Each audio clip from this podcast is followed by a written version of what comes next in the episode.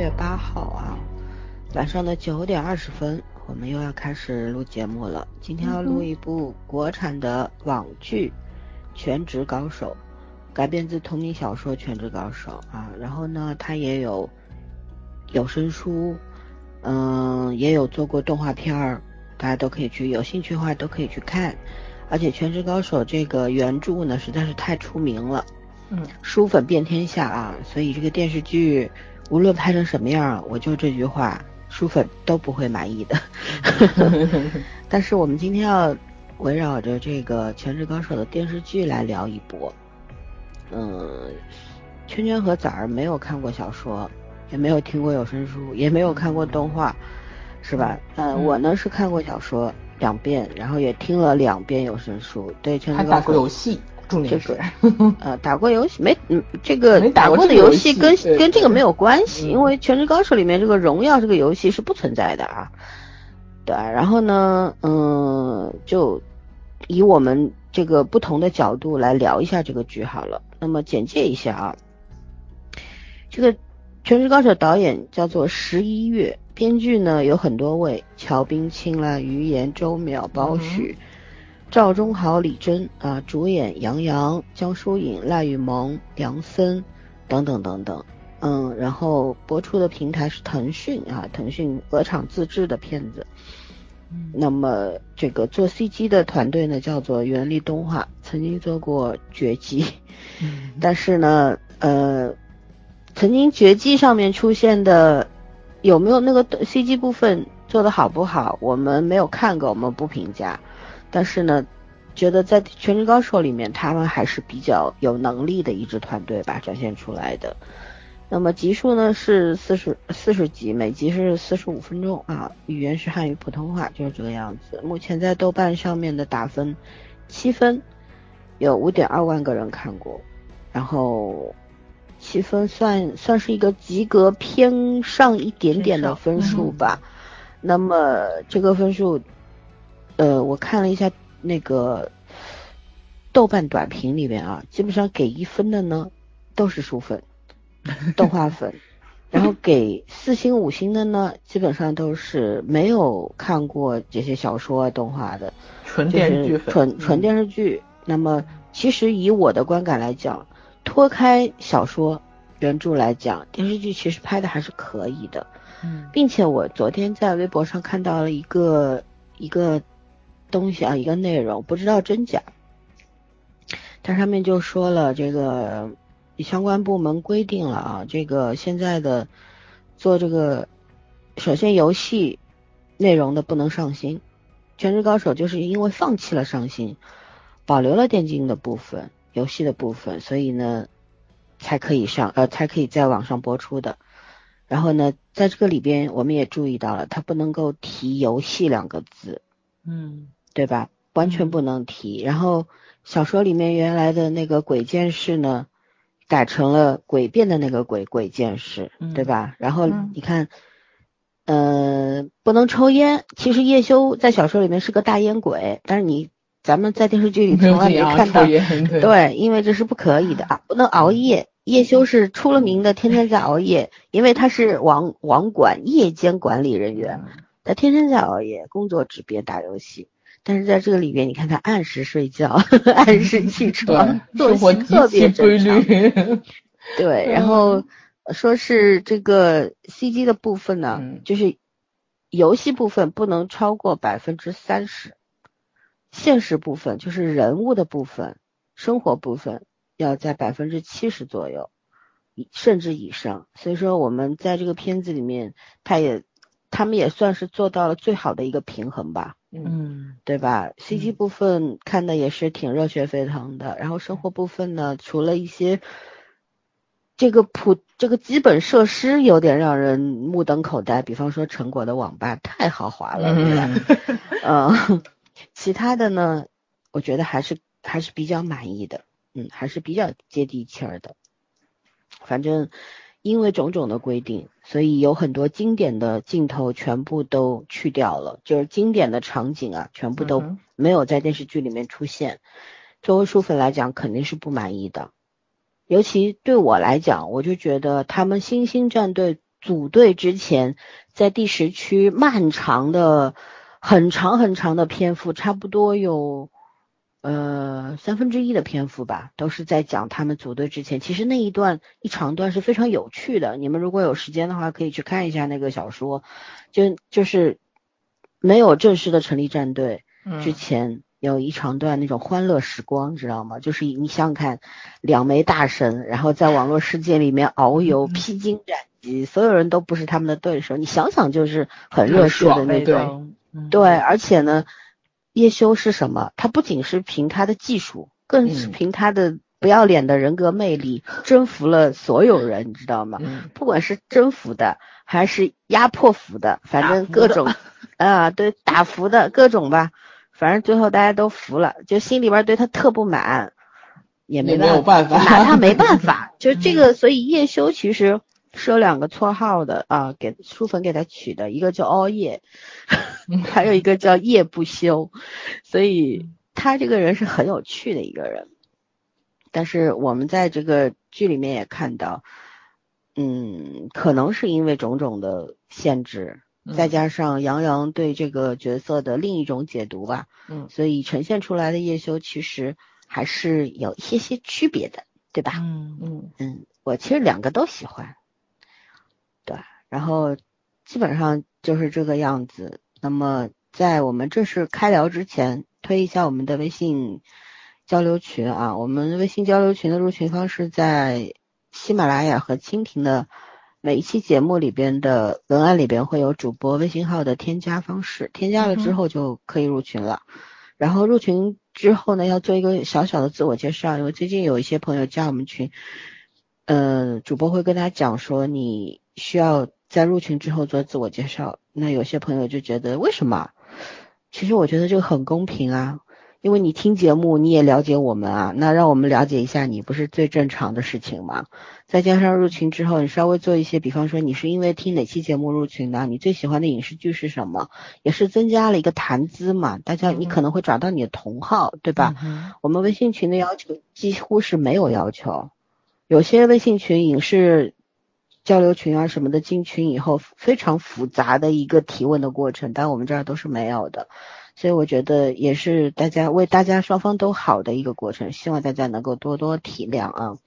还有呢，就是我们的微博号，呃，微博号没有用三言两拍这个名字，而是用的细说点三想，大家可以搜一下。我们每天都会在微博上面推荐我们喜欢的影视剧和综艺，写一些我们。观剧的感受。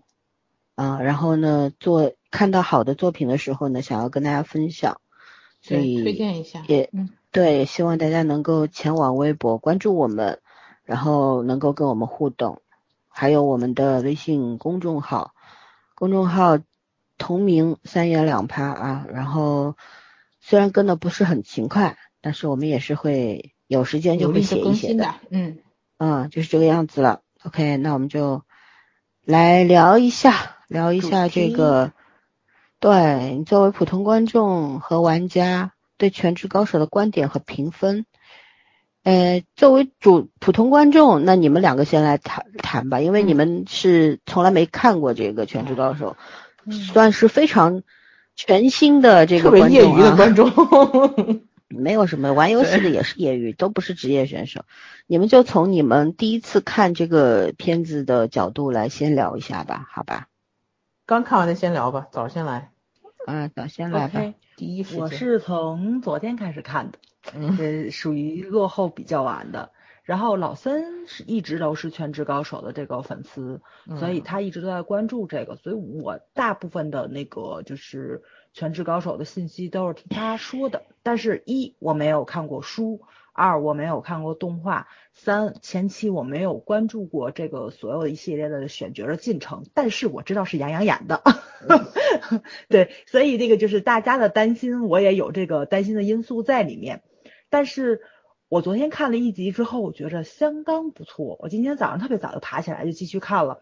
到我们聊节目之前，他今天八点不又放出来两集新的十九跟二十集吗？二十集我看了一半了，我看到现在，我觉着我单纯的是从电视剧的角度上面去走，我的观赏体验非常的好。嗯，不管是剧情，然后 CG 效果，还有演员的演技，我觉着都很不错。你要说达到特别特别优秀的那个程度是不到，但是我觉得都是两以上。对，就是怎么说呢？呃，我特别明白书粉的那种愤怒啊，其实就跟我看金庸一样，我觉得很少有人能把金庸那个就是书里面的东西呈现出来。但是我没有看过书，我纯从电视剧的角度去走的。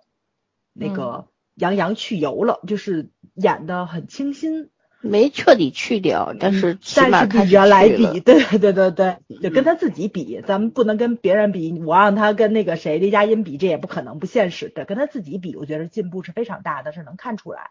然后呃，江疏影也是稍稍颠覆一点点我的想法，我没想到他跟杨洋两个人在一起的感觉非常的好，而且我看到了目前是二十集出头，没有特别清晰的感情线。他可能真的就是啊，纯在讲游戏，纯在讲梦想。本身小说就没有，小说就没有是吧？对。然后这也是可能跟传统的国剧不太一样的地方。然后呢，是呃前面在看《亲爱的热爱的》的时候，咱们没有看到游戏那个 CG 那个场面的热血沸腾，或者说是战队之间这种战争的激烈感，然后兄弟情什么的，这部全拍出来了。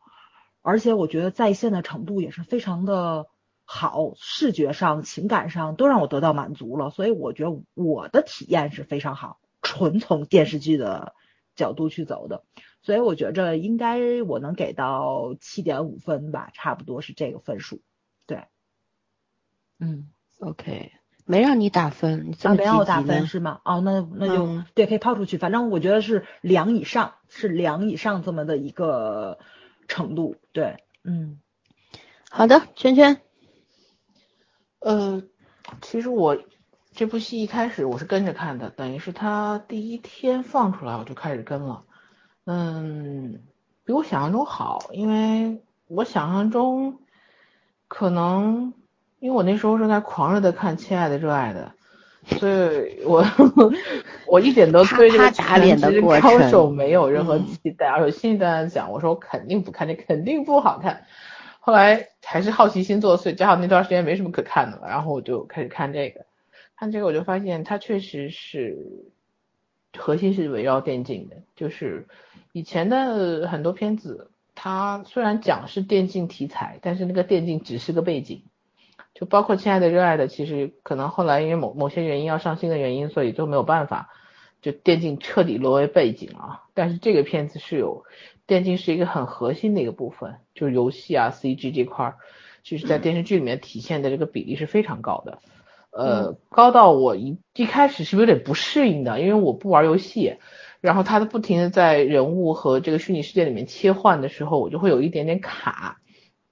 但是到后面就是你完全知道这个呃人物架构、故事架构，然后看进去之后，我觉得嗯这个剧情确实就是把真人的这个现实世界和 CG 动画能够融合到一起，然后你也不觉得太突兀，呃，我觉得这个其实是挺成功的，起码之前的电视剧没有做到这个程度。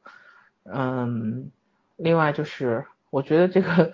动画虽然我不是很喜欢那个画风，但是我也得说这个动画做的是很不错的，包括就是真人捕捉这一块做的确实是挺好的，因为 我会从那个动画里面的这这些人感受到就是真人的那个效果，嗯，我虽然不是太太懂这个动画 CG 这部分，但是我觉得作为观众来说感受是很不错的。然后另外一个就是没有看过原著，呃，所以我觉得难得有一个剧不拍感情戏也不尴尬。虽然男生女生这样情感就是互相之间情感都很好，不管是粉丝和偶像，还是这种队友之间，就是起码没有拍到暧昧。有很多剧是明明没有感情和拍的很暧昧的，这个还真的目前没有。起码我觉得大家都挺清清爽爽的这种感觉。另外我特别特别呃印象深刻的是这个剧一开始的时候，现在可能嗯，不是太明显。刚开始的时候，我真的觉得他的音乐做了很大的贡献，他的很多情节是靠音乐带过去的，就是音乐在无论是烘托那个情节的气氛，还是说连接这个情节的惯性里面，音乐做的都非常好。因为我当时对《亲爱的热爱的》那个音乐实在吐槽的地方太多了，所以我 我对音乐一下子就觉得哦，好感动，就那种感觉。对，有差的。垫底是吧？呃，而且这个剧其实我觉得吧，它是一个，就是如果对我这样没有玩过游戏，可能对游戏也没有太多感情的人来讲，它是一个很好的一个科普的效果，就是它会让你在能接受的范围内，然后让你去了解这个电竞到底是怎么回事儿，然后真真正的电竞应该是怎么样的。但是，嗯，有一些场景设置上我很不满意，甚至于这部分的话，其实是那个。前一段李现的他们那个片子就是会表现的更好，因为我虽然不玩游戏，但是我看过一些呃王者荣耀那个当时真人版的一些直播的，呃相对来说场子的设置太小气了，然后也可能是经费的原因吧，但是实在是设置的像动漫展，而不像一个就是游戏大型游戏比赛，嗯。这这个我其实不是太能接受。你是说全明星比赛吗？还是就类似这样子？第一他们这里面所有的比赛，我感觉都很怪怪的那种感觉。嗯，可能他把大批的经费都用在 CG 上了。我觉得可能是有经费上的原因吧，反正是各有特各各有所长。但是整体完成度这个片子还是挺好的。我觉得七，如果要打分的话，七分我是可以给的。但是呃，再往上的话，我觉得可能。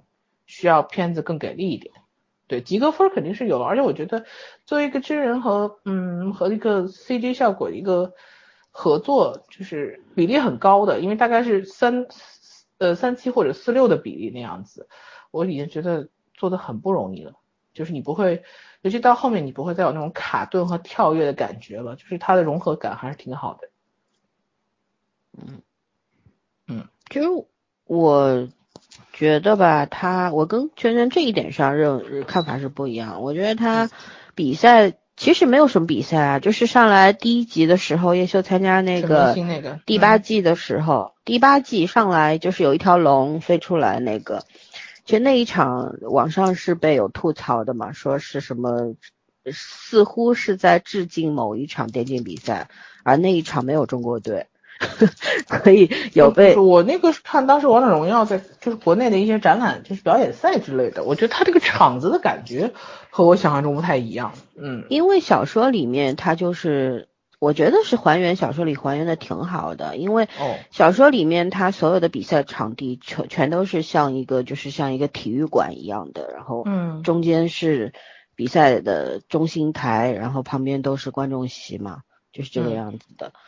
我这方面我倒是觉得还 OK。我因为我作为很喜欢这部小说的这么一个读者来说，嗯嗯，我抛开小说的内容或者小说的精彩程度，单纯讲这个剧的话，我觉得这个剧拍的完成度还是比较高的。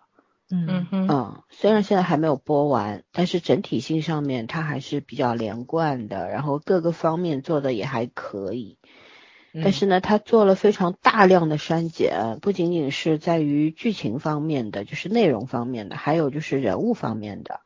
嗯，比方说像嘉实战队的，现在不是有一个陈业辉嘛，从职业职业选手变成了工会会长。然后其实呢，陈月辉在小说里面就是第十区的一个第十区，只是一个分分舵一样的，就是一个分会长而已，去开发新区的。然后他们家是上面，呃，陈月辉是下呃是进入，他本来就是一个，就是怎么说呢，应该是一个职业玩家，因为这些人呢，他都是跟俱乐部签约的，他的工作。就是玩游戏，就是为战队服务的，在游戏里面打材料。因为所有职业队员、职业选手的账号都是从游戏里出去的，他们这个所有的武器装备要强化，所有的材料也来自于游戏。所以这些大公会的原呃存在的意义就是为工会呃为战队服务，就是这样一个意思。那么在小说里边呢，这个职业本身职业选手叫刘浩，是嘉世战队的副队长。哦。等于说，在剧里面，刘浩和陈彦辉两个人合并成一个人了。啊，那还有一个合并呢，就是那个胖子月中眠。月中眠本来在小说里面就是一个单纯的游戏玩家，一开始跟君莫笑确实有点过节，在剧里面也还原了。嗯，但是呢，呃，后来这个尝鲜这个记者是叫尝鲜吧？没记错的话，他不是月中眠本人啊，但现在也是把这这个记对也合成一个了。还有呢，就是几乎把所有呃神之领域的会长，就是大会大的工，就是这些工会所有的总会长全部都省略掉了。就是你像蓝河，他本来其实只是第十区的一个分会长而已，但是他现在等于说是这个兰溪阁的会长就是他了，就是所有上面一批人全部都省略掉了，可能也是。经费问题吧，请不了那么多演员。嗯，这样已经属于人很多了。对，确实人特别多嘛，然后群演也用到了特别多。嗯，然后呢，就是这个是人员上面的啊，还有呢，就是把整个轮回战掉战队给砍掉了。啊，周泽凯对哦，对，在台词里出现过两次，但但这个战队 没有，因为全明星赛其实当时。他们就是叶修铺路身份的那一场全明星赛，其实是在轮回的这个体育馆展开的，主场展开的。然后呢，但是你看，居然没有轮回，也没有枪神 周泽楷，所以说大家书粉肯定是不满意的嘛，嗯哼，对吧？再加上对这个就是这些演员，因为职业选手打游戏没有这么夸张的。嗯，没有这么猛按键盘，然后鼠标在那滑滑滑乱滑的，是没有的啦。这个是真的有点夸张，那怎么办呢？对吧？但是据说啊，我听一些也是同样是书粉的朋友说，他们了解比我多，就是说其实所有的演员，就是演职业选手的这些演员，电竞高手的这些演员，全都是通过职业高手来培训的，亲自指导过的。那至于为什么他们还会弄成这个样子呢？就不得而知了。对，培训时间太短。不是，我估计为了镜头上显得激烈，因为你没有办法面无表情的打，你看不出来效果。因为小说里面叶秋呃就叶修啊，他他所他的幅度是非常小，但是他的手速是超级快，他的 APM 可以达到平均六百以上，最高还达到过九百多，就是很恐怖。那个就是难以想象的那种速度了，因为我们也没有办法去想象那个到底有多快。然后，但是可能为了表现快吧，嗯哼，然后表现他厉害吧，所以那个动作幅度就特别大。那我我觉得这一切我都可以理解的，没有问题。对，因为你要改变成，你想想看，一个这本书它电子书它的那个容量是十兆，多少字啊？两三百万字吧，可能还我不止，我不知道怎么不止不止不止，上千万字可能是，反正特别长，我看了快半年才看完的，陆陆续续这样子。然后嗯，如果你要改成四十集的话，你肯定是要做大量的删减和合并嘛，都是可以的，你只要逻辑对就可以了。唯一让我觉得很不爽的一点是哪儿呢？就是上周更新的，就是他们成立了星星，对吧？然后成呃，其实，在小说里面，成果从来没有被叶修或者是王大爷下个套，你知道吗？嗯，他就是知道身边这个网管就是叶修大神的时候，他就疯了，他就他就特别心疼，他觉得哎呀，你怎么会被家师这样赶出来？你可是家师的这个元老啊，嗯，对，元老，就你是创造了家师的另一个人，你被他们这样子阴了啊！我要称你，然后我想让你。重新回到网游，我要给你组一个战队，拿出我所有的身家，是他是主动的，但是电视剧里面让王杰希和叶修两个人来套路他，我这点我绝对不能忍受，因为叶修不是那样的人，他绝对不会为了自己的私欲去套路别人的，就像在小说里面，就是成果主动提出的时候，叶修是懵逼的，说你知道吗？你如果要成立一个战队的话，你所有的。就是你的积蓄，这间网吧所有的盈利都是不够的，撑不下去的。然后养职业选手是非常非常昂贵的代价。然后陈果说没关系，就我们在一块儿，只要是我们在一块儿做的话，我就不怕。我就觉得其实很多书粉是被这种就是这种精神、这种热爱给打动的。这种感情很真挚。陈果他一直觉得，他说自己是是家世粉，其实他不是，在他眼里面，叶修和那个苏沐橙远远比家世重要的多，你知道吗？一旦他这个热爱的这这么一个大神吃了亏了，他就受不了，他就要帮他。其实这种东西是非常打动人的，但是在电视剧里面反过来又是套路他。再加上王杰希，天呐，王杰希多么正直的一个人啊！他他为了这个微草战队，他可以牺牲他自己的。对对，我觉得长得就很正直，就对。然后居然让他和叶修去唱一出戏，套路套路成果，我的天呐，我受不了了！我看到这一段的时候，我都吐血了，你知道吗？我就觉得这个人还演戏，我演的如何？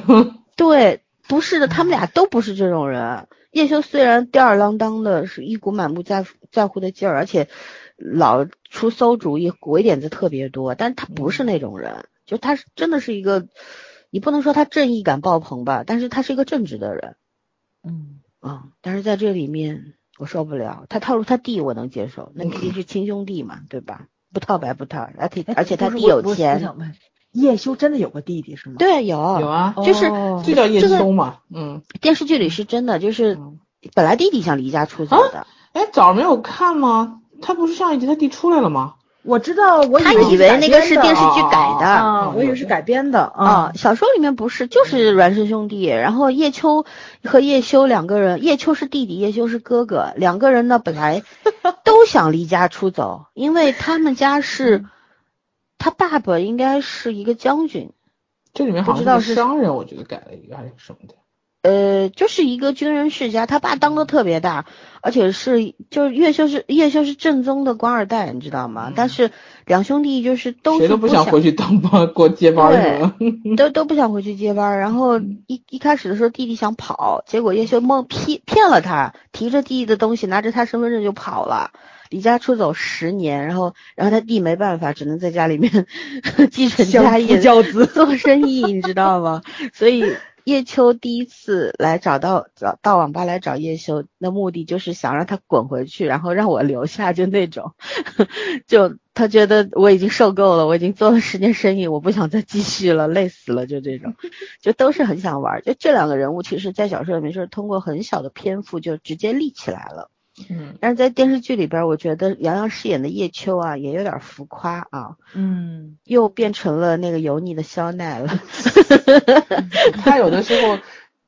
自己一个人的戏还好，他一到群戏里，我觉得他立刻就有一种紧绷的那种偶像的状态。不是他有真的，他还真的需要。他真的有偶像包袱，我跟你讲，继继续去有，他确实是有偶像包袱。其实他饰演叶修，我已经很满意了，就是他的表现，就是他跟他自己比啊，跟他以前的角色比，我已经很满意了，因为他确实，比方说他那个，因为杨洋是军艺出身的嘛。呃，这个当过兵的人，身材是很挺拔。我很喜欢杨洋走路的姿势，特别正，然后身姿特别好，他姿态特别好，又是跳舞的，对吧？所以要演叶修这么一个整天有气无力的那个状态，叶修就是在小说里也是一个有气无力的，整天像没睡醒、没吃饱的那种。他神采飞扬，你知道吗？平时的时候就是有半死不活的那个样子。杨洋却，我觉得他也是有。我怎么想到了仙道？嗯，反正叶修其实也是一个中中二的人了，活的，真是的，他就经常一直在犯困的。对，你说反正流川枫流川枫，流川枫，一直在各种犯困，简直了。别黑我们家仙道，讨厌。对，反正就是这一点，还有一个点也是我要吐槽的点，我必须要吐槽的就是，就是。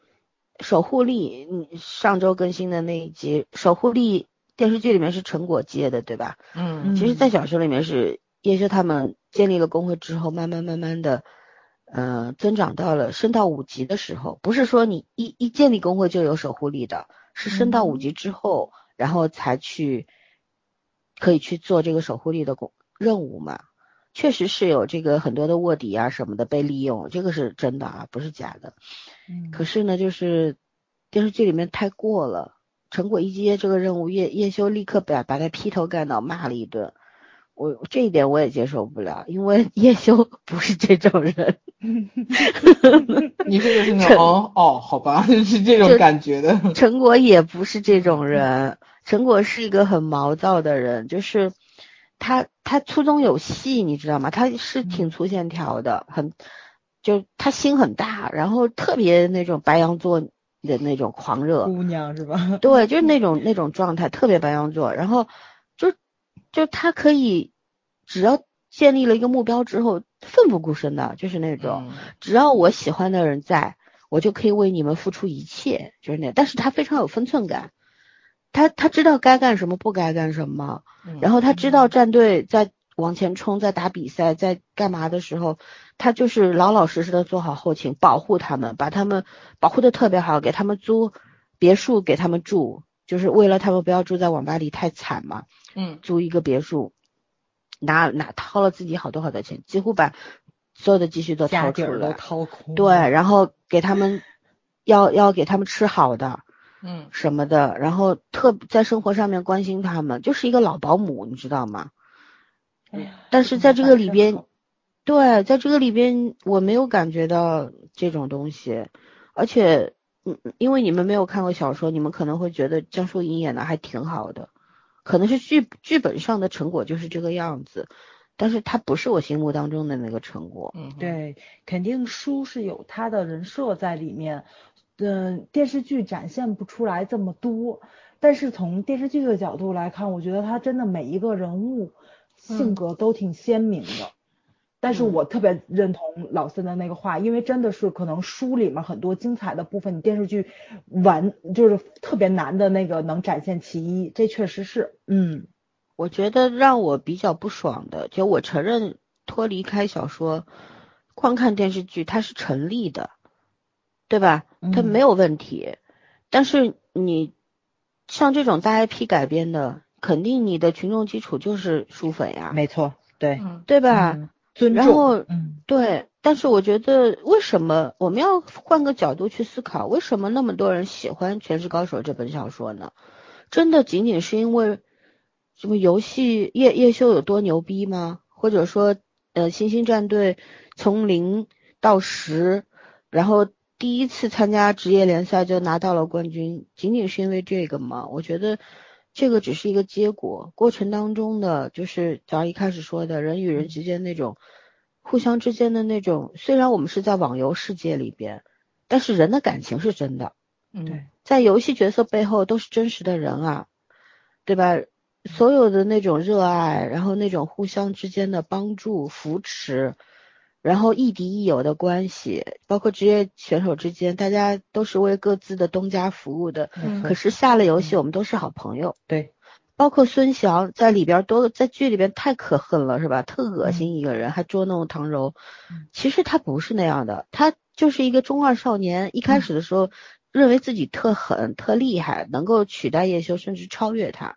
嗯，但是叶修也一直是他的梦魇，但是他当他逐渐的认识到自己并不那么厉害，其实是很渺小的时候，知道了这个职业电竞圈高手如云的时候，他开始好好的去修炼他自己了，然后就是他后来加入了加入了轮回战队嘛，带着一叶知秋这个号，然后和周泽楷也成了新的就是。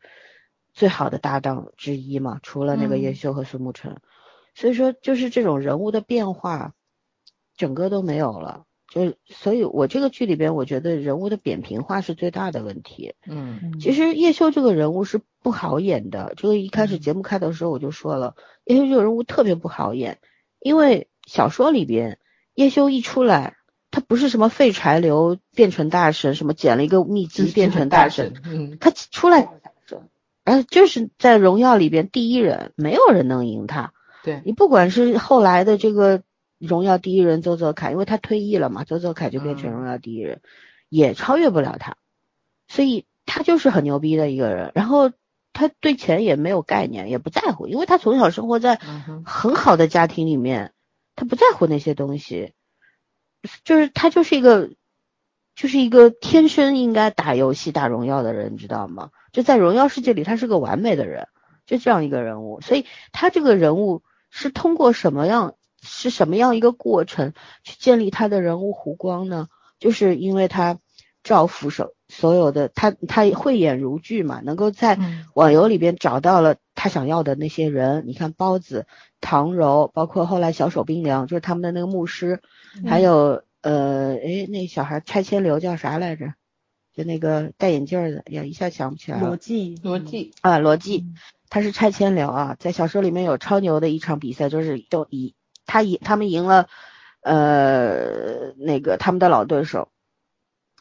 就是就是通过逻辑来赢的，这个后面再说吧。算出来的，对，是用数学精密的数学算出来的。所有人都傻逼了，说原来懂数 学的，对，还还能够赢有赢比赛，就这种。对，所就所有的这些人在别的职业战队里面，哦，还有一寸灰，嗯，对吧？嗯。嗯，乔一帆，然后所有的人其实，在你看乔一帆是被淘汰的，对，嗯。嗯，被那个。王杰希他们淘汰的，然后包子在就是一个普通的人，唐柔就是一个离家出走的大小姐，然后罗辑就是一个未来的科学家，还有小手冰凉就是一个很务实的这么一个比较精致的利己主义者吧，他就是一个普通的大学生，他怎么把这些人，包括后来星星战队还有呃特别不要脸的另外两个猥琐流。一个气功 师，还有一个呃，类似就是宇文周发发掘宇文周的那个叫魏琛。那么我上在某一期节目里讲过，是宇文周和黄黄黄少天的师傅，等于说是领他们，也是那个魏琛把宇文周和黄少天从网游里边选出来，进入加入了职业战队的，是这样一个过程过程。但是魏琛只打了一年比赛，因为他年纪大了，然后就隐退就退了嘛。后来也加入了星星战队，所以说星星战队的人，你看都是老弱病残，要不就是被淘汰的，要不就是特别别人瞧不上的人。嗯。可是就是叶修，就把这些人别人看不上的人全都找来了。嗯。对，然后拢起来，他们也是各有各的本事。对。把所有的能力汇汇聚成一种能力，那这个领这个 leader 是非常重要的，对吧？嗯，叶修就是这样一个非常成功的。领头人，他能够把所有的人拧成一股绳儿，让在让大家在游戏和比赛的过程当中知道了什么叫团队精神。然后在叶秋的眼中，他觉得玩游戏就是胜负，我不想赢，我为什么要来打？对。但是仅仅是胜负吗？这个胜之之中也包含了很多层的意思。要怎么去胜呢？就是我和我的兄弟们在一起才能够赢，靠我一个人赢不了。所以这个小说非常非常的丰满，然后层次感层次感非常好，怎么一步一步的，他就是作者不焦虑也不焦急，你知道吗？很耐心的把一个故事推到了最高峰，就是这个样子。然后群像写的特别好，每一个人物都是立体饱满的。然后游戏肯定原著非常棒，不然他电视剧里面的人物不可能每一个都立得这么好。嗯，对。游戏在很多人眼中，尤其是一些年纪偏大的中老年人眼中，玩游戏就是没出息，不务正业嘛。嗯，对，不务正业，浪费时间啊，玩物丧志，怎么怎么的各种说法。虽然现在电竞也作为了一种比赛项目，也有亚运会的项目了，对吧？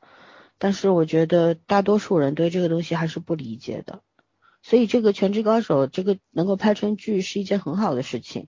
因为有电竞也被称为游戏也被称为第九艺术嘛，然后电竞也是一种新的体育项目，所以它是需要运动员的精神的。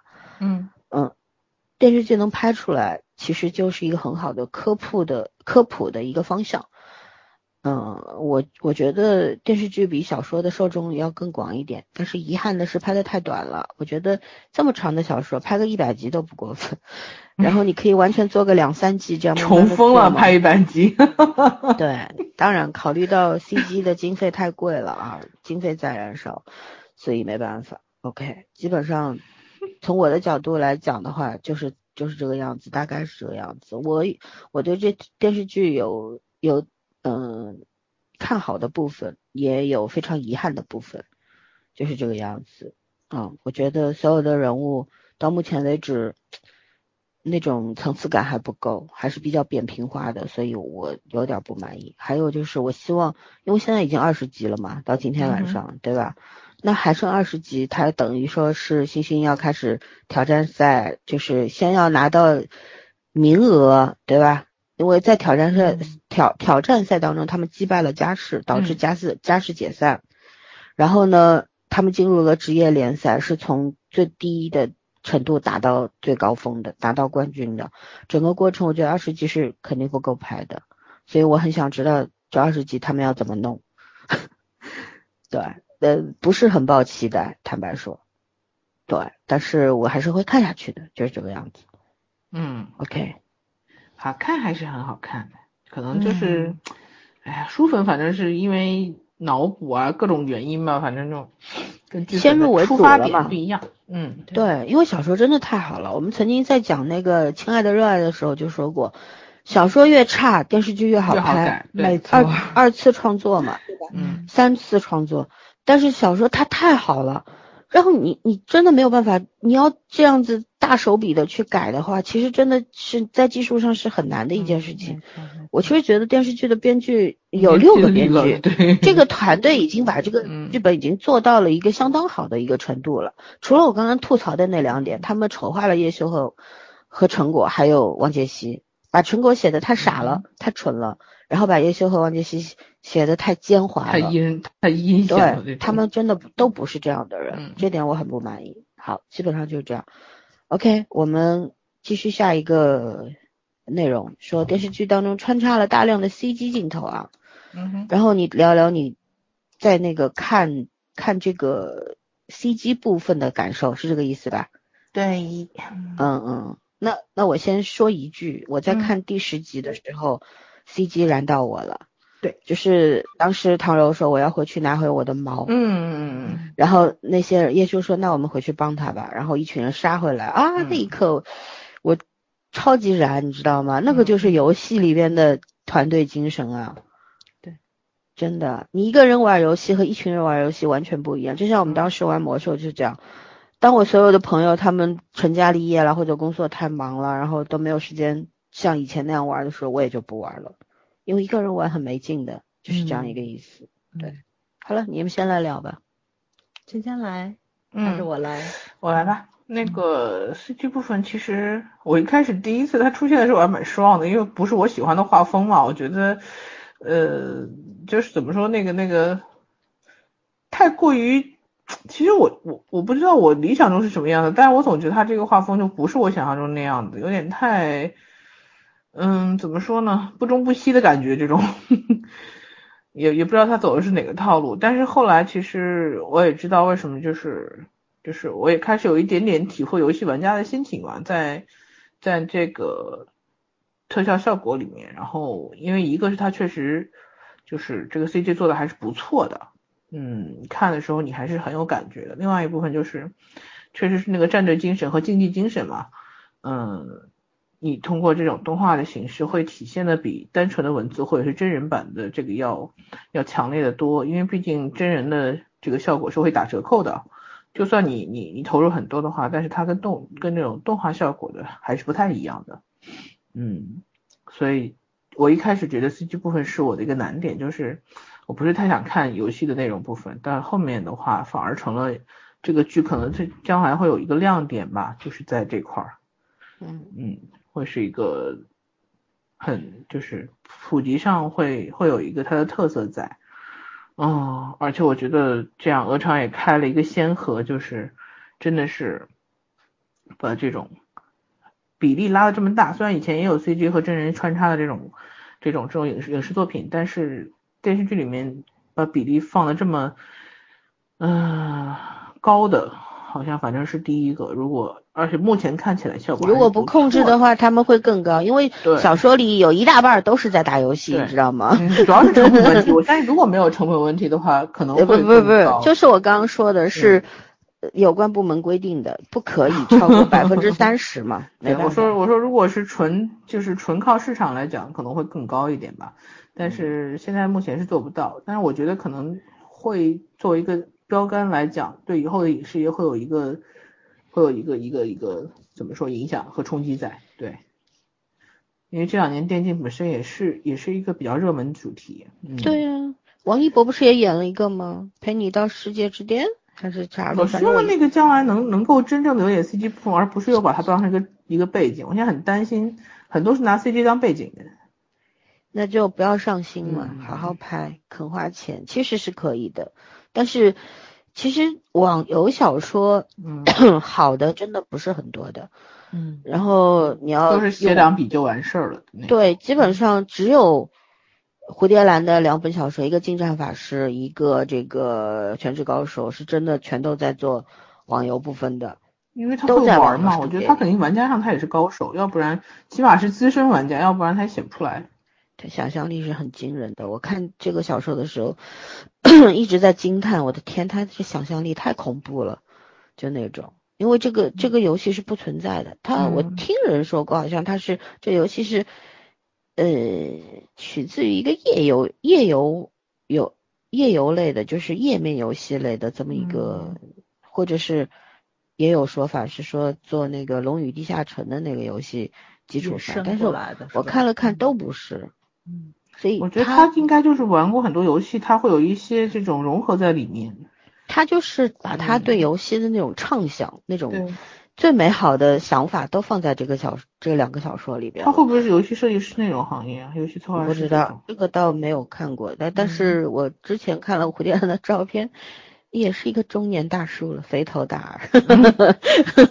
中年大叔也是有少女心的吗？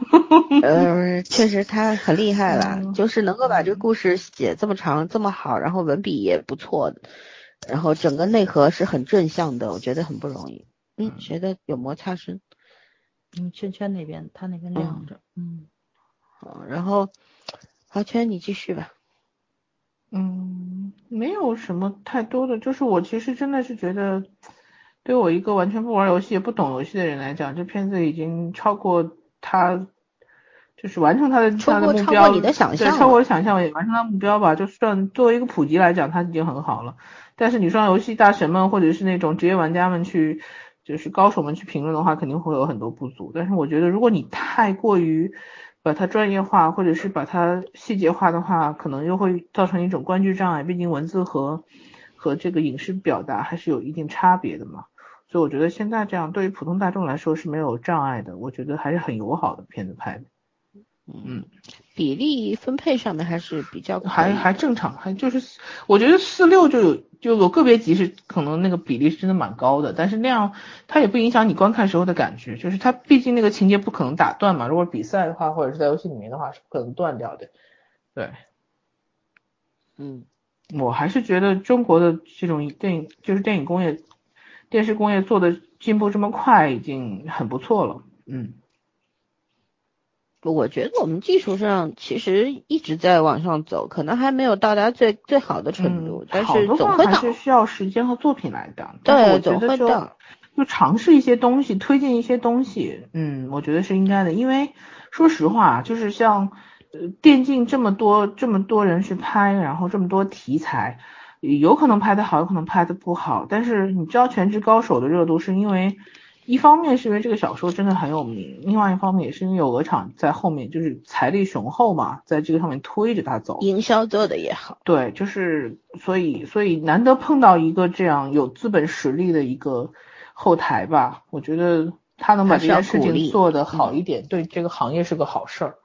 对，还是要有鼓励的态度嘛，我觉得你你不要老是，如果所有的人都是说说书粉特别不满意，所以那以后大家都不拍了，就没有办法做下去了。对呀，就我觉得还是要持鼓励态度，只要他是在及格分以及格线以上的，而且这也算是第一次这么正正式式的去做这个电竞和游网游部分，对吧？嗯，我也觉得已经很不容易，而且我还是蛮喜欢这种 CG 的动画的。方式，因为你想那个《微微一笑》里边都是真人演的嘛，对，真人在游戏里边，其实我不太喜欢那一种，嗯，因为就算是真人演的话，其实你还是要做一些特效的。你比方说当时郑爽的那个微微被微微饰演的那个角色，对吧？嗯嗯，在花轿里面你不觉得像个女鬼吗？那就是因为那个有有做动画效果嘛，把那个脸啊什么的全部都。有做过一些改变，然后身材也有做改变，反而就让我有一种突兀感。而这个 CG 的话，这个《全职高手》里面 CG 部分，我觉得唯一让我们不爽的就是脸太僵了，这也导致很多人在微在豆瓣和在微博上吐槽说全员面瘫有什么好看的？那那也是因为我看了一个 B 站的视频，人家大神的科普就说是，好像这个让呃出给原力动画的费用是这么多，费用是一点三四个亿是吧？嗯，高于绝技了。然后嗯，做的时间是给他们的时间是最短的，对吧？然后他们把所有的钱和精力都花在了这个就是比赛打斗的部分。我们也可以看得出，打斗他做做的就是挺惊艳的那种层次感是很很分明、非常流畅的那种。但是呢，就而且据据那位那个 B 站大神说的是呢，就是脸部抓取是最花钱的。你要做表情啊做什么是最花钱的，而且呢。没钱了嘛？所以，所以有限呀。对，那怎么办啊？我就觉得能够做到 CG 能够做到这个程度，真的已经超出我的想象了。虽然我一开始特别不满意，因为第一集出来的时候，我的天，一一入眼，一个类似于中世纪的这么一个城市吧。我就说它有点不中不西的感觉，造型到那个背景，嗯，对。然后呢，又是所有的人一身黑的，我天呐，游戏里边明明是黑的。所有的衣服都是有比，因为呃那种什么呃，他们说是追求一个金属和皮毛的一个错感，我反而觉得就是没看出来的，对啊那种感觉。嗯，因为玩过网游的人都知道嘛，每个职业的衣服属性都是不一样的，而且衣服根据套系不一样，每一套它的配色什么的都是不一样的，所以穿出来都是五颜六色的。而且君莫笑在这个小说里边有一个。特逗的一个造型就是，所有的人，因为他是散人嘛，散人就没有那种什么规定的套套装，你知道吗？他什么衣服他都什么属性他都可以往身上穿，但人家你像像法师的话，可能只能穿布甲或者是什么，那他他有规定的套装，就是这个职业他的最高的那套套装是什么样，他是有标准的，但是散人这个职业是没有规定的，因为他没有瞎穿。对，他就瞎穿，然后导致他出来之后，他一套衣服头重脚轻，所有人看他那个衣服都要笑死，就是身上花花绿绿的那种。然后他当时他们新战队已经打出名了，在职业联赛当中成绩非常好。那么就是 联盟，就是荣耀联盟，就是等于说是官方嘛，说想要要做这所有这些大大的大神的这个玩偶、人偶、嗯，手办什么的，结果。所有人对着君莫笑这个造型就摸抠那个抠头发，特别难挠头，你知道吗？受不了了，说这到底做出来太丑了，怎么弄？所以我其实很期待在电视剧里看到这个，所以但是一出来，天呐，所有的人穿的都是黑乎乎的啊，我就 特笑脸了，不见了。对，那么经典的一个桥段就没有了，直接阉割掉了。然后所有的职业穿的都是一身黑，你其实这个你怎么去区分呢？对不对？嗯，哎呀，不分战队啊，不分群族啊，什么的都不分。嗯，对，这这个是让我挺挺不满的啊。但是我确实要说一下，他这个打斗的部分行云流水做的，而且真的是超出我的预期很多。就这样，我们还请早上继续说吧。嗯。那个 CG 上，我觉着其实以我的标准来说已经很不错了。我虽然不玩游戏，但是我喜欢混 B 站嘛。你知道 B 站有很多非常棒的剪辑，其实就是游戏剪辑。都是高材生。对，呃，就是在看剪辑的过程中，我才发现原来游戏的 CG 已经进步到如此地步了，就是。打斗动作其实跟你看电影是完全没有区别的，流畅度、动作标准度，然后是所有人物的那个面部表情什么的，就跟真人是完全没有区别，相当相当厉害的。然后踩点、转场这种剪辑就让你眼花缭乱。然后那时候才发现，嗯，游戏竞技游戏真的不是谁都能玩的。然后这部怎么说呢？电视剧其实就是满足了我们这种门外汉人的视觉上的一个享受。然后他所有的打斗动作，刚才老森说的流畅嘛，其实我觉得除了流畅度，还有就他剪辑的过程中的速度的快慢，他慢镜头的回放相当精彩。就是就是比如说像那个谁叶修这个角色，君莫笑这个角色，他怎么在这个就是非常放大招的过程中，在空隙之中闪过那种慢镜头，然后你是真的能看到他的那个，就是那个怎么说呢，叫什么无孔不入的那个身姿。其实我觉得他就是把它当个动作片儿来拍嘛。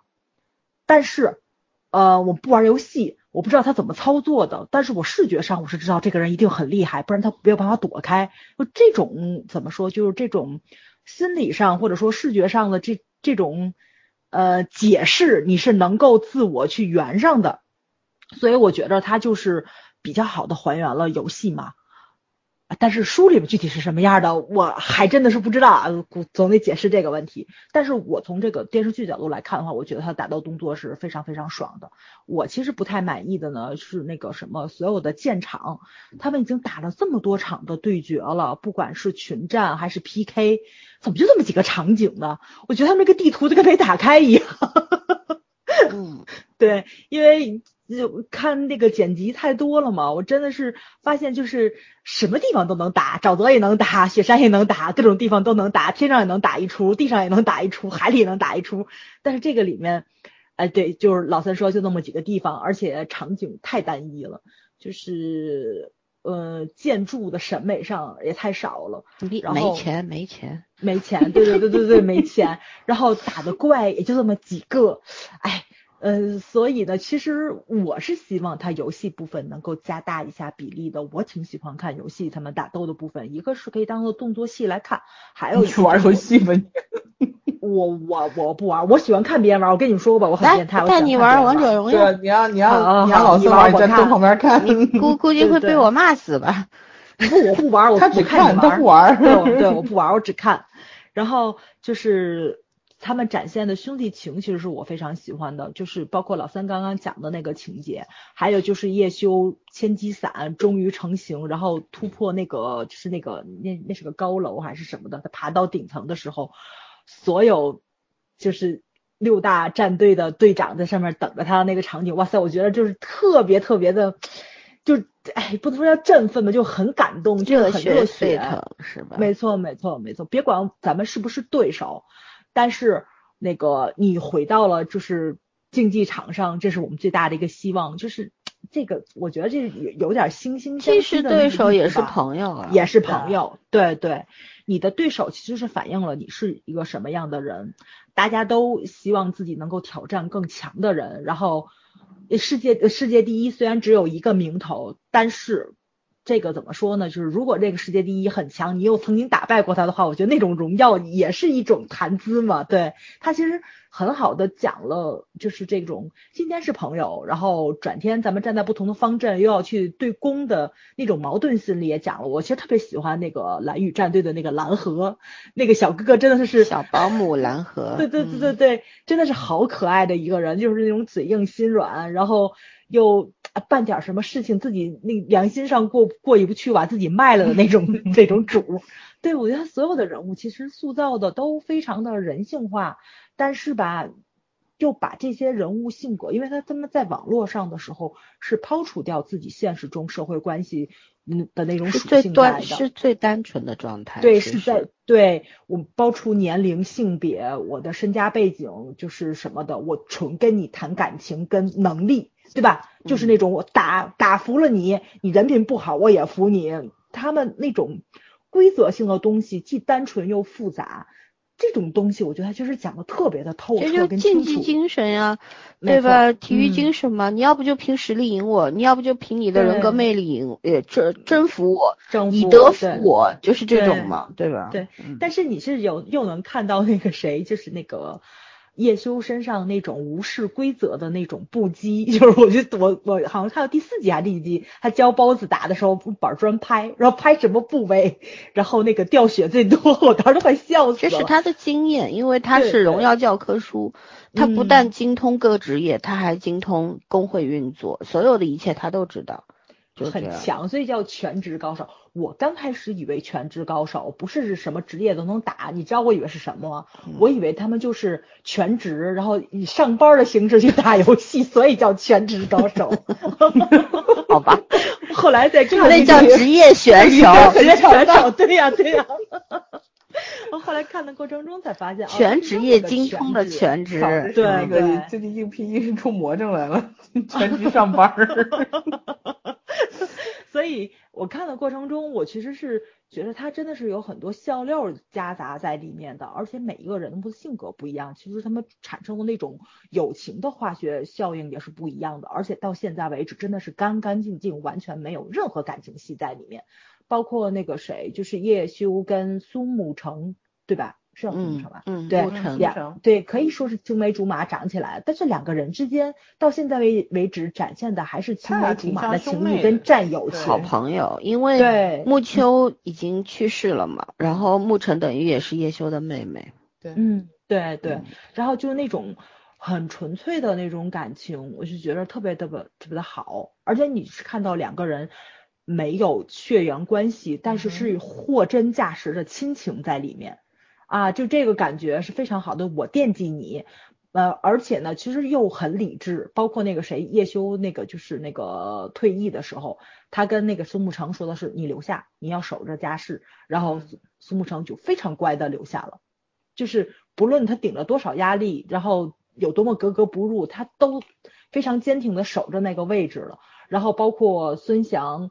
因为自己的冒进，然后去单打独斗的时候，她也挑起了队长的职责。你会能看到这个女性角色身上是有那种怎么说呢？抛除开性别之外的那种坚毅跟领导还，有职业精神，职业道德。对对对对，他是把真的这种竞竞技游戏当成自己的一个终身事业在奋斗的。并不只只因为她是怎么说呢？游戏打得非常好的一个女性，我觉得她不是附属品，她不是叶修的附属品，对，她就是她自己，她也是荣耀第一的女枪炮师，嗯，就是这个样子。然后她和叶修是最好的朋友，然后也是最好的搭档，搭档。但是他们之间是平等的，就是这个样子。就是叶修离开的时候，让他留在家室，其实苏沐橙也没想过要走，那个时候。就是一开始他也说了我跟你走，可是后其实后来他自己一下冷静下来，是觉得因为家世家世是什么？是他哥是叶修，还有那陶轩三个人创造的创作。呃，现在完全就变了一个人。嗯，呃，小说里面其实陶轩没这么恶心。对啊，这里面真的我呃对，我现在让我再吐槽两个点，好不？好好，一个就是嗯。这个陶轩这个人物啊，我为什么说《全职高手》小说他写的特牛，特别让我心服口服，就是因为他把每个人物的善恶立场都写的特别的明明确，很很清楚。陶轩这个人是什么？他他不是电视剧里面表现的这么猥琐或者这么恶毒的一个人，他就是商人的立场。因为为什么？你想叶修这样的人，当然是当然是很厉害了，是是受人尊敬的那种大神嘛。可是。他不愿意露面，他不愿愿意露面，是因为身份证是是他弟的嘛？他他这个不是也等于说是，对他没有办法，他不是任何理由，不是什么高清高傲娇，不是这种啊，是一个不能够告告人、不可告人的那种实在的一个理由，没人相信，对，没人相信的理由。然后，但是他但是陶轩不知情嘛，他不知道是怎么回事，嗯。然后他就，你想原先他们三个人热火朝天的做战队的时候，那是另那是刚刚开始的时候，到了你人到了一定的地步，你看战队要生存下去，要养这么多的人，要进一个战队是需要钱的，你月休这么大的这么一个牌子，你不肯去赚钱，对吧？然后 是那怎么办呢？我我肯定是我战队要维持下去，然后我有更大的野心，我这个家是我想要把它。放到更好的位置去，因为已经得过三连冠，我们还想再把冠军给抢回来或者怎么样。然后到最后，其实游游戏就是一种商业手段嘛，对，就是就是一门生意嘛，这个一点都没错的。嗯，所以站在一个商人的立场，站在一个老板的立场，他会把叶修给弄走，其实我是觉得可以理解。但是后来，呃，陶轩叶修，你看他始终他是懂陶轩的，其实，但是他也没办法。嗯，那两个人之间也是那种亦敌亦友的关系。后来家世解散，战败了嘛。一叶知秋那个账号连孙翔一块卖掉了，卖给轮回，然后就这个这个等于说这个没有办法再维持下去了。嗯，然后当时，嗯，就是那个陶轩就问叶秋，你要你要你有什么条件或者怎么样？叶秋就说的，苏沐橙和他的那个账号给我就行了。我也没有什么要求，我们也可以花钱怎么样？就是他们到最后，然后陶轩干什么了呢？他就周游世界去了，潇洒的生活去了，就是这个样子。对他其实也是也是一个有理想的人，只不过可能有一时的迷茫。还有就是选手和老和这个掌掌舵人之间。立场是不一样的，没错，对吧？对。但在这个里面又把它丑化了。难听点讲，就是屁股决定脑袋，大家他彼此都能对，位置决定你的立场，没有办法。他非要弄一个特别强烈的对立冲突，对对。所以我说人物都扁平化嘛，你知道吗？还有就是做一个人，做一个假想人设，没有那个太太太直白了。而且我真觉着孙翔的那个角色，其实我是能够理解的，但是他演的实在是太过了，就是一个中二了，对吧？对对对对对，嗯，我特别我我特别理解嘛，就是十多岁的小孩子，然后特别标签化，对，没错，脸谱化，对，嗯。嗯，非要弄那么多冲突性，把所有的人都写成坏人，烘托一烘托那几个好人，不是这样子的。还有就是想要吐槽那个千机伞，千机伞其实确实是很早就开始研研究的，但是也是在叶修就是斗神已经成名之后，然后木秋跟他讲说，我现在研制了一个新的，但是散人这个职业在原先，嗯，就是很鸡肋的一个职业吗？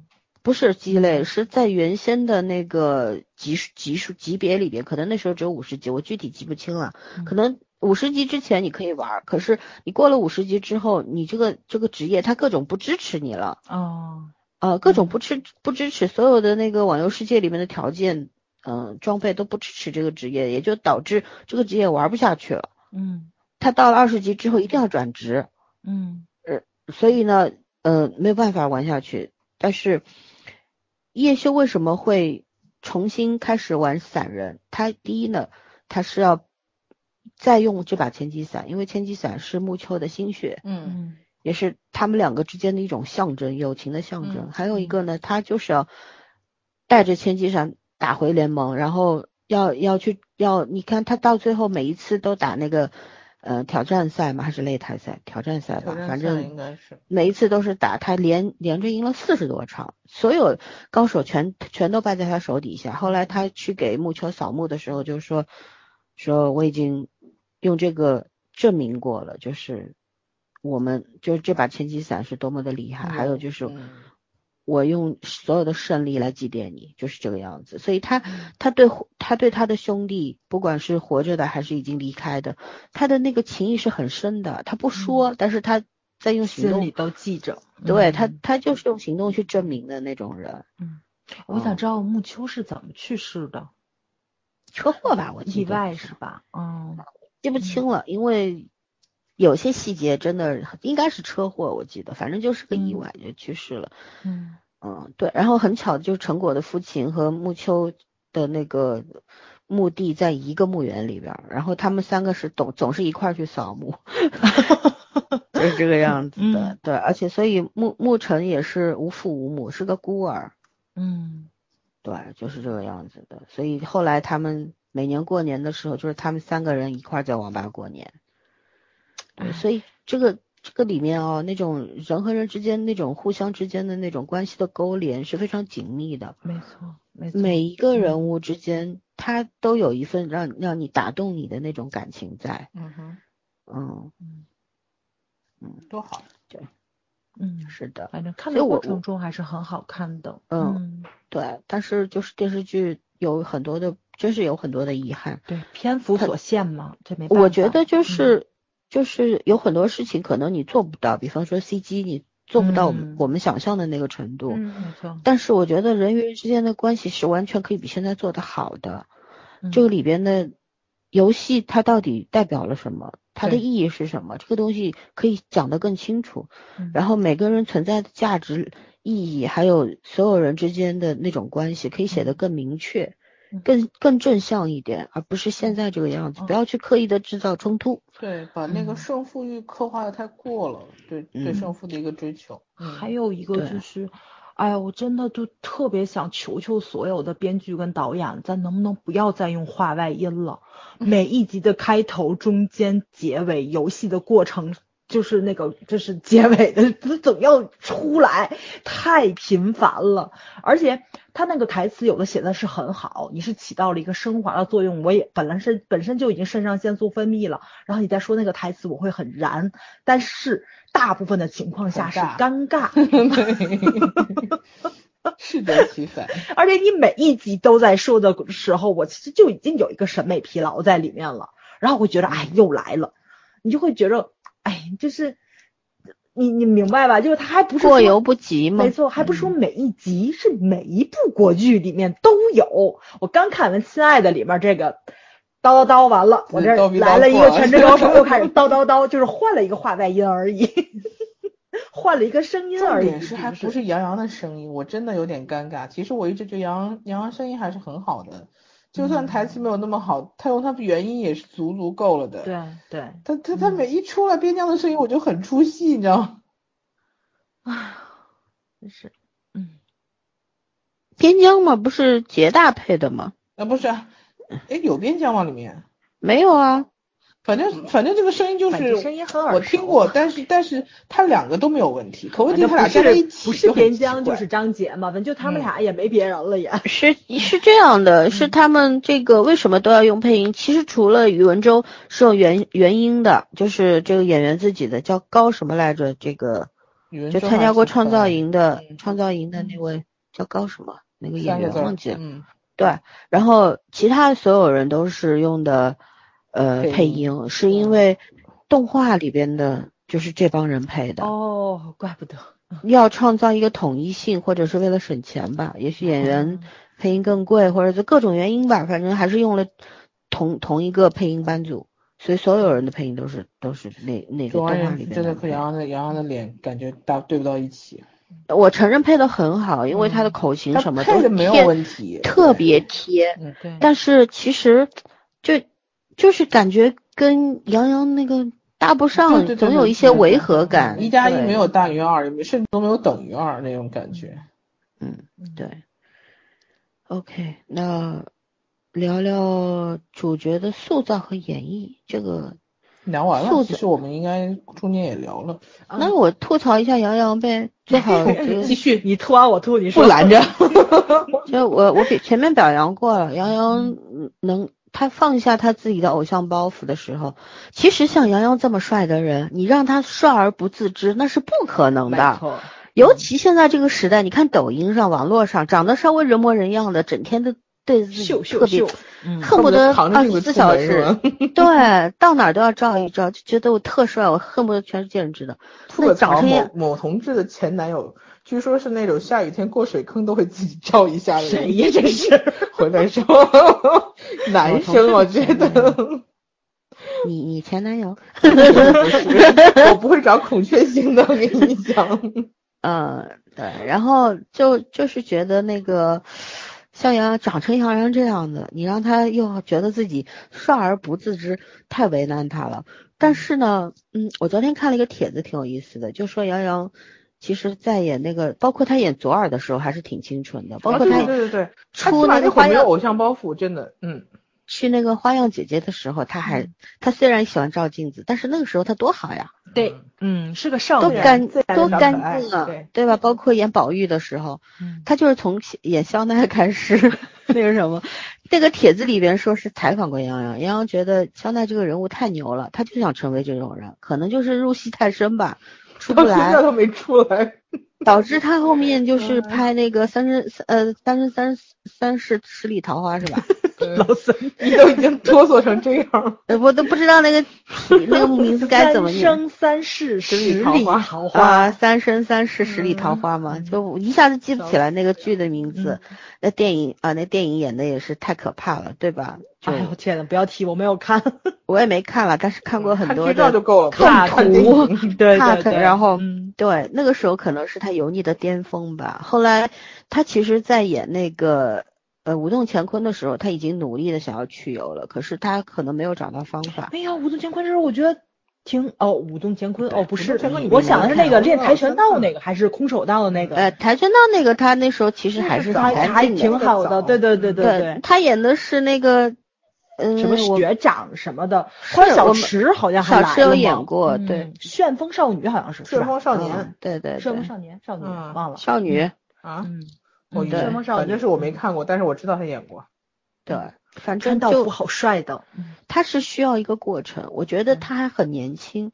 年轻人总会误入歧途嘛，有的时候就是可能会被一些表象迷惑，尤其也算是年少成名。他演宝玉的时候才十七岁，对对吧？到到现在也没多少岁。嗯。然后，但是我觉得他一直一直在进步啊。嗯哼。包括他演全职，他也努力的想要把他油腻的部分给改掉，虽然还是有。你比方说那个他们，当吃火锅那场戏，他一转头，黄少天在电话里。个提醒他说：“你说是不是想要建一支战队啊？跟你身边那些人。”然后他一转头去看那一桌人的时候，我的天，一个大静静，哇！一推进去的时候，吓死我了，你知道吗？真的满脸油腻，我天，那什么表情啊？就那种感觉，好猥琐，我觉得。嗯，但是大绝大多数时间他是干净的，他是舒服的，就是这个样子。嗯，他跟我心目中叶叶修有点不一样，但是我觉得他也演出了他的叶修的样子。对他，他也是。不太能取代的那个叶修，就其他人来演少年人的也不一定对，也不一定有比他演的好。这个有一句说一句，我不是他粉丝啊。然后还有就是因为最近他在拍那个什么，他中国特种兵吧，特战荣耀，他演燕燕破月，我的天，冯武妖姬的小说，我看了 三章，实在是看不下去，看不动了。太扯了！你知道我当年自己也一把年纪了。我跟你讲，我还很年轻的时候看过《冯武妖姬》的弹痕，我那时候就觉得真扯淡，但是我还看完了，你知道吗？毕竟那个时候我还没有那么挑剔。然后因为杨洋去演了《燕破月》，所以我就开始看了，是吧？找好不容易找到了这个这个小说，你知道吗？然后我就我就开始看，我看了三章，受不了了，什么玩意儿？你写的是个人吗？你写的难道不是个神吗？就那种感觉。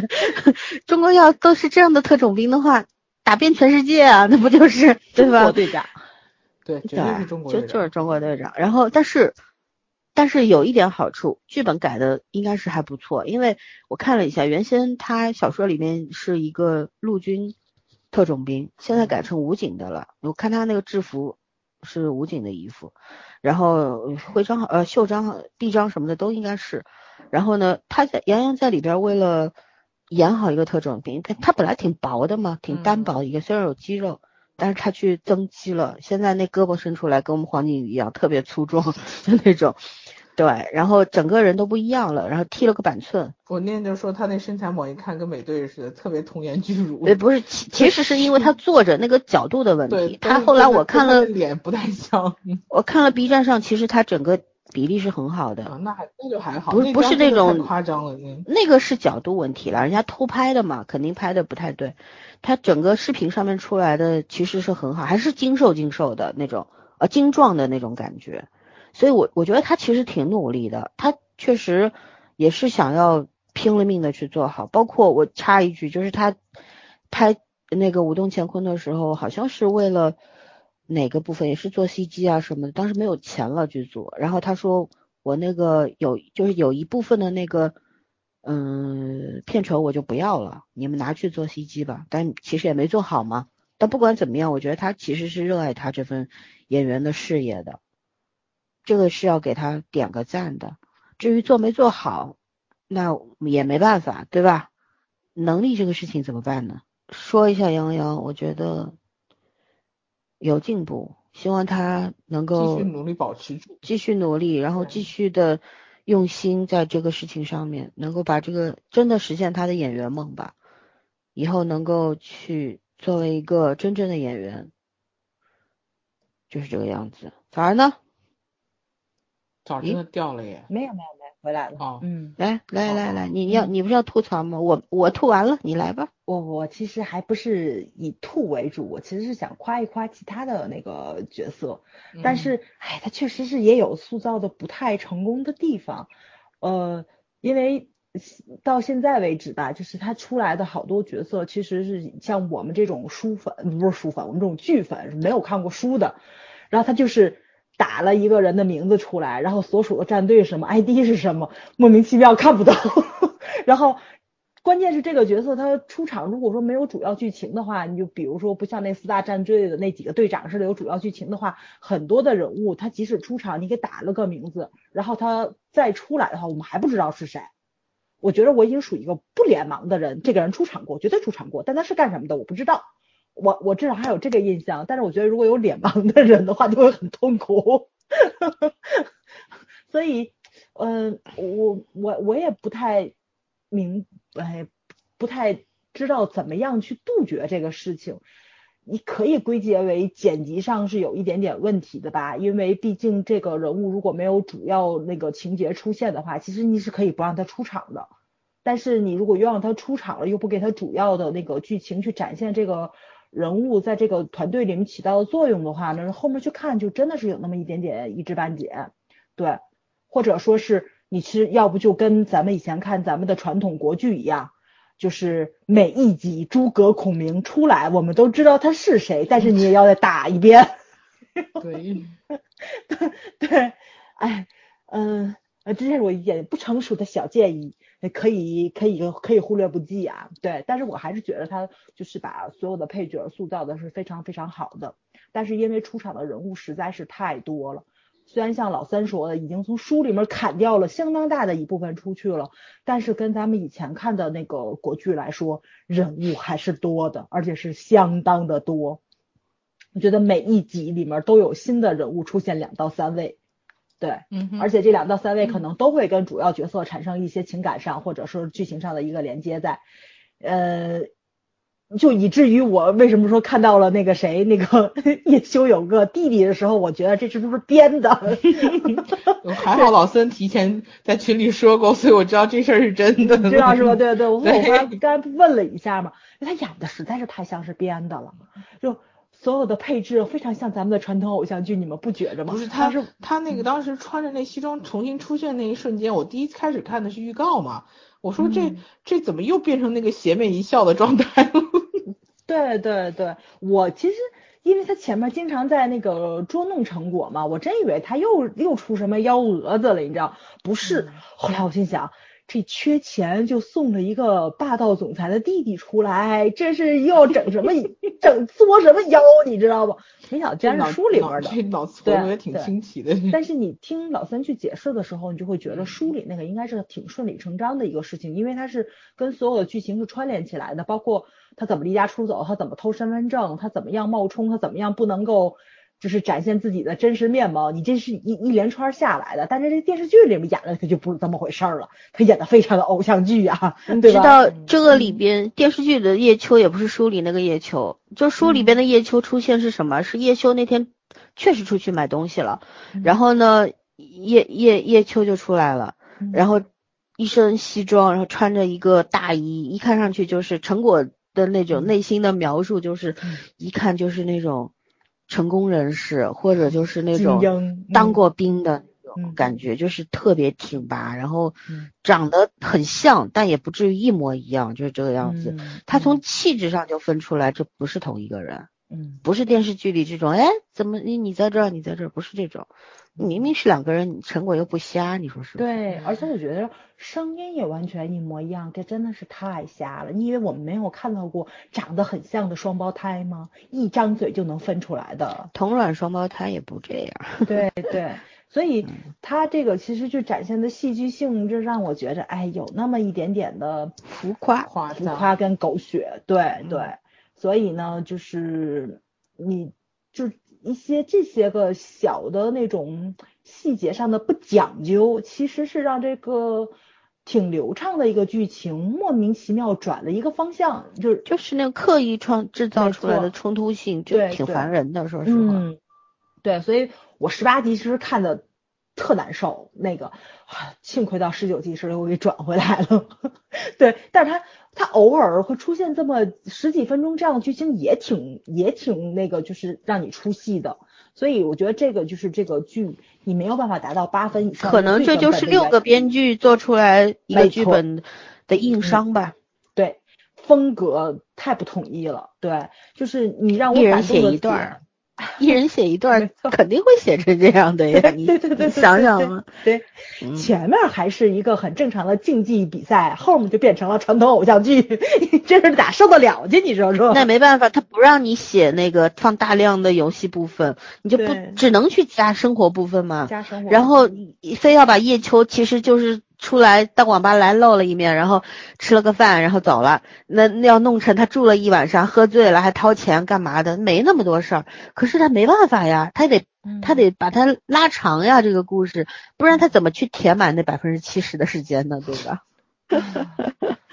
他说不定，我跟你讲，我最好他不要有感情线，他有感情线我要怒了，你知道吗？没错，没错，没错，我也是这么觉得。没什么意思，非要硬加一感情线出来。对，其实这个小说里面是有很多 CP 的。你比方说，很多人把叶修和 蓝河就做成一对 CP。CP 是有很多，其实 CP 这东西真霸道霸道总裁和 小保姆。哎，你别说，我真觉得挺合适的。我特喜欢蓝河那角色，你知道吗？哦，说说到蓝河，我再补充一个点啊，我我很喜欢蓝河。是小说里边，他真的，他是一个非常有思想，而且情感非常纯粹的一个人。就是就像这个剧里面一样，他当时不是被叶修忽悠过来，那个给他七星公会当管理嘛？嗯，对。但其实没有那么简单。他们当时就是卧底完之后，然后嗯，叶修约他去竞技场，因为有两个人，他们那个。去打那个守护力的时候，一共就二十个人，除了他们自己四个人之外，有十六个人是都是卧底，都到三十五级以上了，因为没到三十五级不能打，你知道吗？嗯。但是他们整个星星工会加入加入进来的人都是什么？都是散兵游勇，原来大工会不要的人，或者是他们本来就不想要工会的人，但是因为君莫笑的名气太响了，所以他们想加入星星，就这么一个事儿。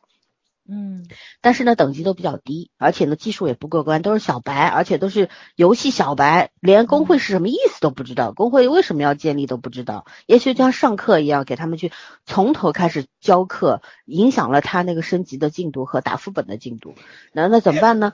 他我怎么觉得他像一个公告板一样，给他给咱们做科普呢？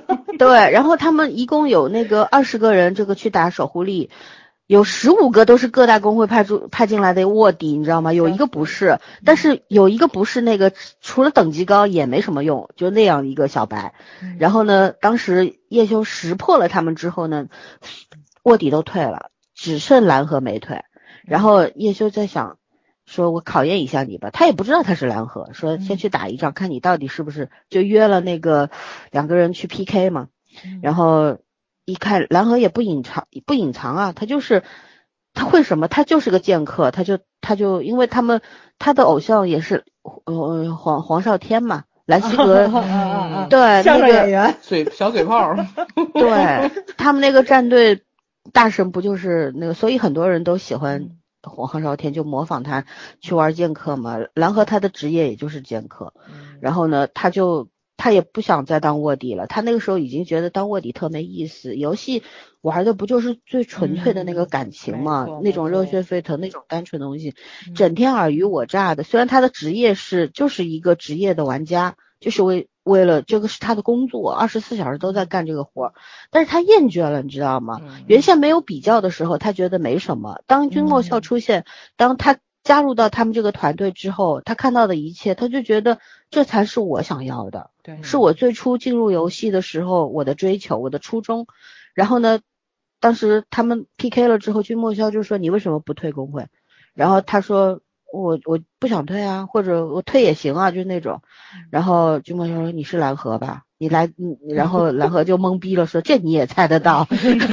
对，然后君莫笑就很顺畅的就跟他说，这样我们星星刚建立都是小白，然后我这个那什么的，然后你来给我，你来给我管几天吧。蓝河说，我为什么要给你管？然后君莫笑就说了，你看我什么都不会，我很忙，那你不管谁管呀？然后两个人就。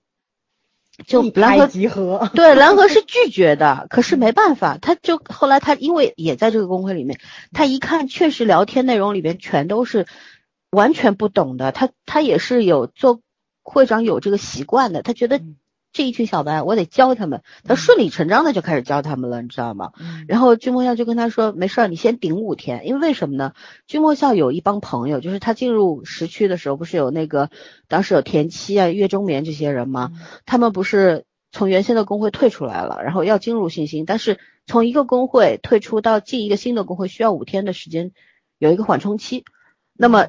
这五天他需要人管呀，那些人进来之后，蓝河就不用管了。然后君莫笑对他说的时候，蓝河心里还嘀咕：原来你只是想利用我五天啊？什么事？君莫笑就跟他说：你可以永远做下去啊，我希望你在这里啊。然后这个时候蓝河内心是有动摇的，他就觉得，他就觉得，哎呀，就是星星才是他真正向往的地方。嗯，我特别理解这种感觉。对对对。对，但是他又。他又知道自己的职责，因为他毕竟是个职业玩家，他还他不是他一个人，他他带着一群人，然后他要为工会做很多事，因为他是他是拿薪水办事的人，对吧？他对兰西格也是有感情的，等等，所以导致后来，嗯，那个又几大工会联合去追杀一个跳槽到那个星星工会的一个一个人的时候，战斗法师的时候。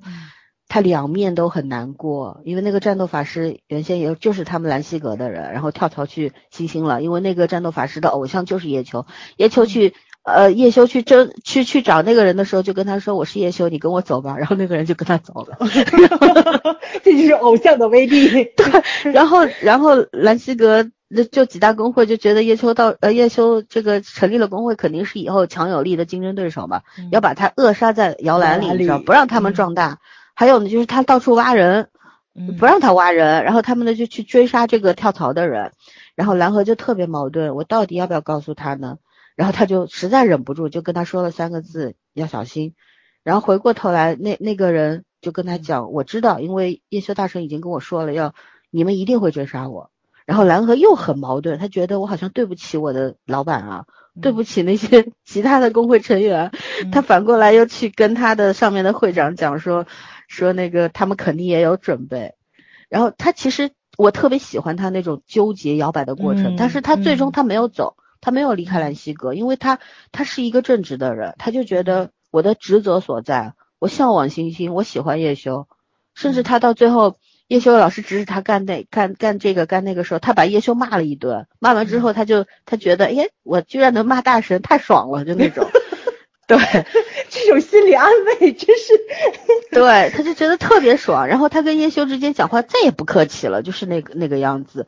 但是他没有离开兰溪阁，他没有因因为向往而走，他是尊重他的职业，尊重他的，就他他的工会，然后给他给他饭碗的这群人，他对他的工会，他对他的手底下的那些玩家都是负责任的。所以我很喜欢蓝河，是因为这样，嗯，就是他他。就是他犹豫不定也好，他再怎么摇摆也好，他最终是选择了坚定的，嗯，特别丰富，你知道吗？这个这个人的层次，对，然后叶修对这所有的人都是首先是尊重的，他对蓝河，他忽悠蓝河，他大忽悠嘛，对吧？但是，但是他也不是用忽悠去征服的蓝河，是他用他的一切的魅力去征服的蓝河。蓝河就是觉得，就是你不仅是偶像。不仅是大神，也是好朋友，是兄弟那种感觉。嗯嗯，哎，我就觉得就是就是这个，我听老孙讲就很想看小说，然后我一看小说我就没有没有动力了，我觉得太长了。我虽然觉得他剧里面展现的不像老三说的书里这么的明显，但是你其实是能看出来叶修对每一个人的选择都是尊重的，而且他是鼓励每一个人做出自己最想要的选择。呃，这一点我觉得其实特别特别的难得。他救了很多人，其实没错没错，他不是从自我去出发去考虑这个事情的。包括像唐柔回来，然后包子回来，然后那个谁那个一帆回来，所有人的选择都是自己做出来的，自己把自己的人生交到了这个星星手里。我觉得这个啊，就是那个。十九集，他们一起吃火锅，把那个自己的那个账号卡账号卡拿出来的时候，我说那场景实在是特别想哭，真的是特别想哭。就是那种全然的信任跟交付，其实真的是把自己的后半生，因为每个人都放弃了自己比较顺遂的一种有生活保障的工作，回到了这这样一个可以说是朝不保夕的，对吧？因为没有钱，没有钱，不知道前途在哪里的没错，没错，没错。而且他们进组新星的时候，进组战队的时候都是没有薪水的。虽然是职业选手，但是没有一个人有钱的。直到后面那个猥琐流的气功师方瑞进进队嘛，因为必须要要有这么一个人来，有一个真正的就是这样的一个高手过来，因为战队他的那个比例不平衡。打怎么打比赛呢？你必须要引进人才嘛。嗯。然后方瑞进来的时候是他是唯一一个拿了三百万还是五百万的转转会费啊，然后还有拿到每年都有年薪的人。其他人他后来很惭愧，包括因为他在战队里面他起到了一定的作用，但是他不是最有用的那个人。嗯。他不是最有用的那个人，所以他就会很惭愧，觉得你看他们都不拿钱，只有我一个拿钱的人，但我还没有他们那么拼，没有他们。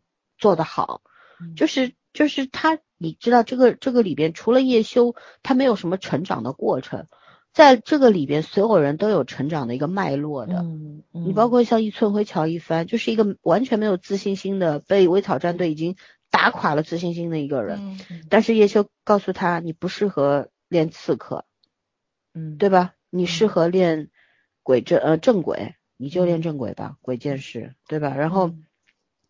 他开始一个新的职业，从头开始。一开始也是想，只是想在叶秋身边，在大师身边学点东西的。对。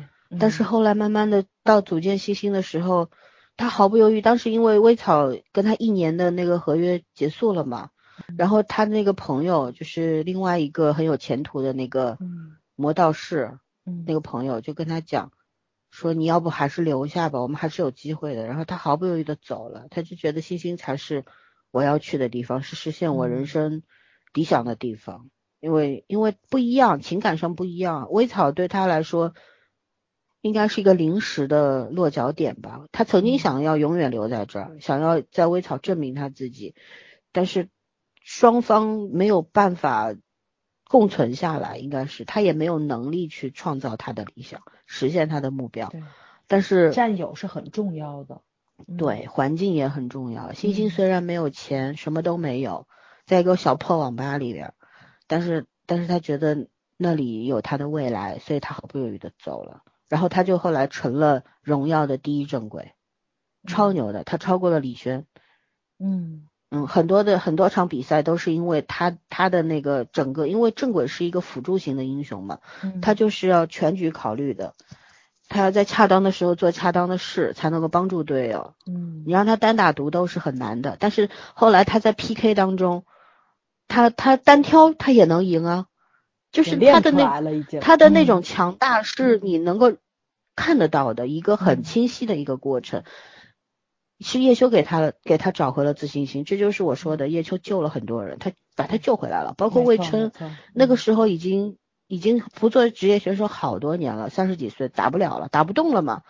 但是叶修在网游里边，因为魏琛后来就组了一队人，然后在网游里边干坏事儿，你知道吗？给人家当打手啊，干嘛呀？就 干坏事儿。然后叶修发现他之后，就跟他聊说：“你要不回来吧，跟我一块夺冠军。”魏琛那个时候就想：“我还能打得动吗？”但是他那颗职业选手的心没有死啊。嗯，后来回来了，大家一起创造了奇迹。对，所以所以叶修给了很多人机会，同时也给了自己机会，是双方的一种成全。对，而且我觉得他其实是很清楚的讲出来了，游戏跟现实中的人的那个人物性格是有关系的。就像一帆，这就是他其实演了很多，他现实中在帮助队友拿水，然后。我其实是有卑微的成分在里面，但是你也能看到这个孩子是令人心疼的。对对，这孩子是很善良的一个人，他他嗯，虽然他自己也自卑啊，但是他没有把这个觉得是队友在伤害他，我觉得这个想法还是很正面的。然后确实他这个性格不太适合练刺客，但是就是那个正轨这种辅助性的那个工作特别的适合他，而且我觉得那个谁就是那个叶修。夸他的话嘛，说的是，就是说你的大局观非常好。他可能真的是考虑到了所有人的感受，不只是那个游戏上这个配合上的，是现实中的他也是，他也真的有点讨好型人格在里面。但是这个孩子很舒服的那种，不是咱们平常看那种，就是让你恨铁不成钢那种，还不是。我觉得他非常的有脑子。可能没脑子也打不了游戏吧，尤其打不了竞技游戏，因为你毕竟要算计这个，对，所以我觉得他这个就是，哎，确实是原著，我觉得可能比较好，所有的人物性格跟他们的这个游戏都能对上，对我还特别喜欢那个韩文清，哇塞，小哥哥太帅了，简直是，小说里更帅。是吧？啊，拳皇，哇塞！我觉得这这这简直这演员挑的挺好，演的也超级棒。对对对对对，我唯一不满意的是黄少天。我的天呐，我心目中的黄少天 不是这样的。黄少天简直就是个嘴炮，太可笑了，在里面。对啊，因为话太多了，我想给他嘴缝上。不是，这演员长得真的 长得也挺挺挺有点像那个什么样子的呀？长得像大鲶鱼。书里面没有具体的那个那个什么，但是。他就是一个是一个机会主义者，你知道吗？就是，其实，在小说里面，因为黄少天这个天天哔哔哔，一直用这个语言攻击别人，垃圾话攻击比赛嘛，其他的那个对手啊什么的，所以联盟就出了一个规定，因为他出了一个规定，在比赛当中禁止语音，你知道吗？那么有有些就是那个。指挥要指挥的，像另外像那个是雷霆的那个肖时钦啊什么的，他就吃了很多亏啊，因为不让语音的话，指挥上就有问题啊。他指挥比较细嘛，打字你打字就来不及嘛，然后就会就会导致胜负有一些。就没有办法去改变，然后就是因为黄该死的黄少天嘴炮，所以后来黄少天在那个比赛的时候，他就因为手速手速太快了嘛，然后他就拼命的打字，你知道吗？打字之后能打字，他打打有打杀人的时候他还能打字，你知道吗？就就是太厉害了，然后他用那个就是那种气语言气泡那去骚扰人家，就是这个样子的。嗯。所以他不光嘴炮，还要语言气泡。就是在比赛的时候，他不让他说话，他就只能打字，就是这样，很可爱。然后他在我心目当中应该是一个那种、那种、那种、那种很干净的一个二十五六岁的，带点傲气，然后眼神特别、特别怎么说安静？因为一作为一个剑客，然后是一个机会主义者，他总是脱离团队，然后去找寻机会，然后这种。因为他的一些出击，让让这个团队赢的。扭转，对扭扭转战局让蓝宇战队赢的，所以说这个人对蓝宇来说非常重要，所以他也能成为第一剑客嘛，所有人都很崇拜他，他的追随者是很多的，所以这个这个演员演的，我的天呐，就未成年人那种感觉，你知道吗？黄少天真的，他不是这样，真的不是这样的。黄少天跟叶修是铁哥们儿，就那种，嗯，特别铁。我就只想知道这嘴炮跟叶修是怎么成哥们儿的。因为叶修比他还毒，你知道吗？常常把他说的无无言以对那种感觉。叶修是。最毒的垃圾话最厉害的一个人，别人很多人都以为他一定是个很清高、很傲娇的，不屑于干那些事儿。没感觉出来。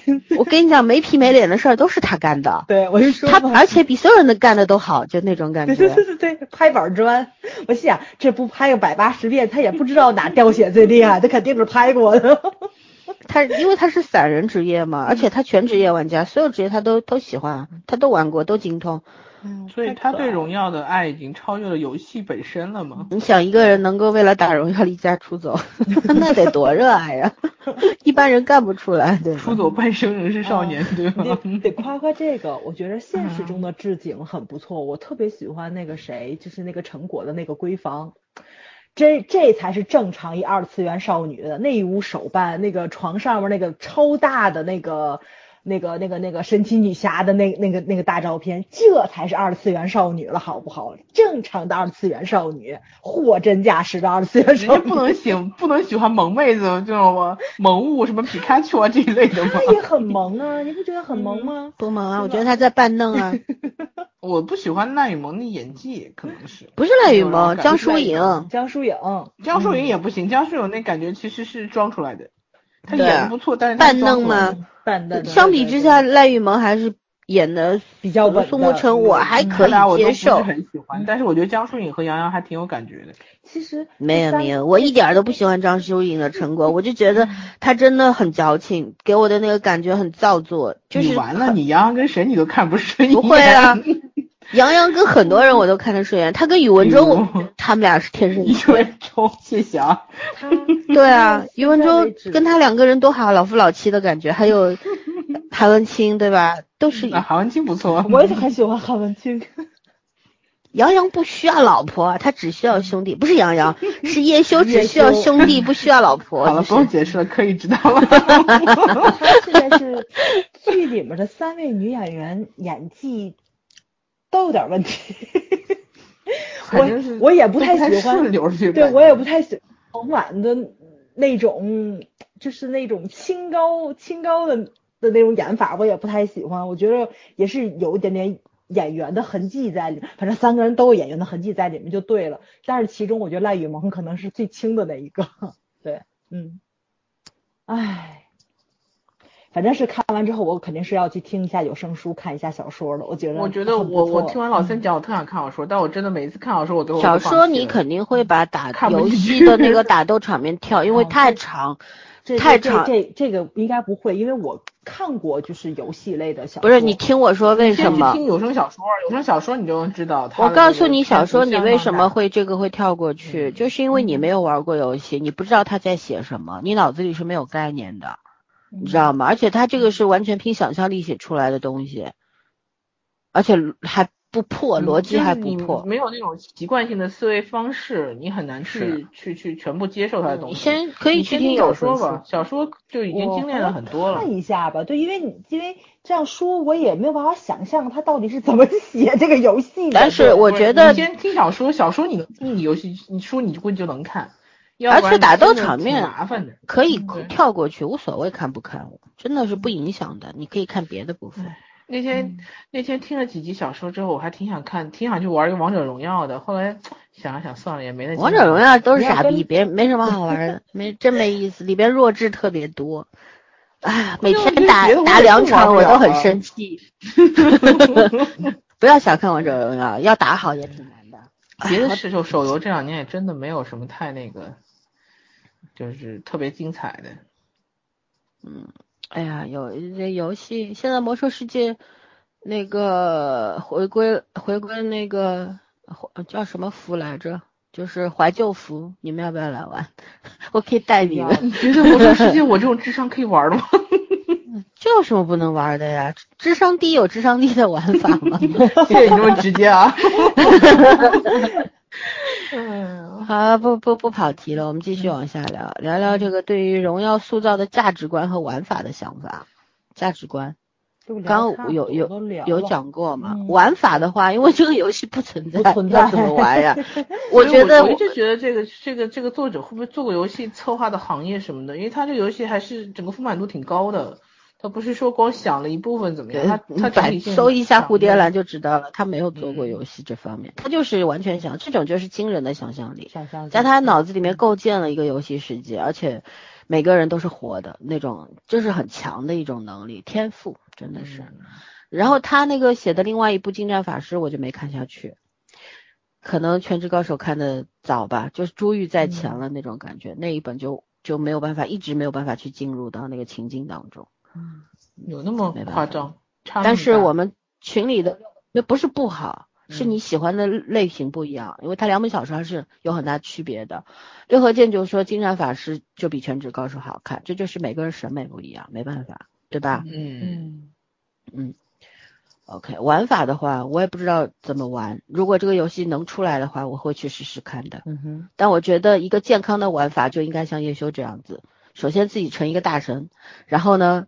能能够去帮助别人，对，然后大家一起共同进步，正确的玩法吧。但是大多数人是做不到的，大多数人就是像我玩游戏，我会参加很多的工会活动，我会尽我的力，然后我有空余的时间我会干嘛呢？我会骑着我的恐龙、我的鸟到处采花挖矿。很休闲，到处看看风景，燃烧我的点卡，燃烧你的青春的，燃烧的点卡，燃烧卡路里，燃烧的。果然，游戏的人生别正常普通人不能理解。因为点卡是要钱的，你知道，三十块钱一张点卡，才六十四个小时啊，对吧？然后你我大量大量的时间都浪费在。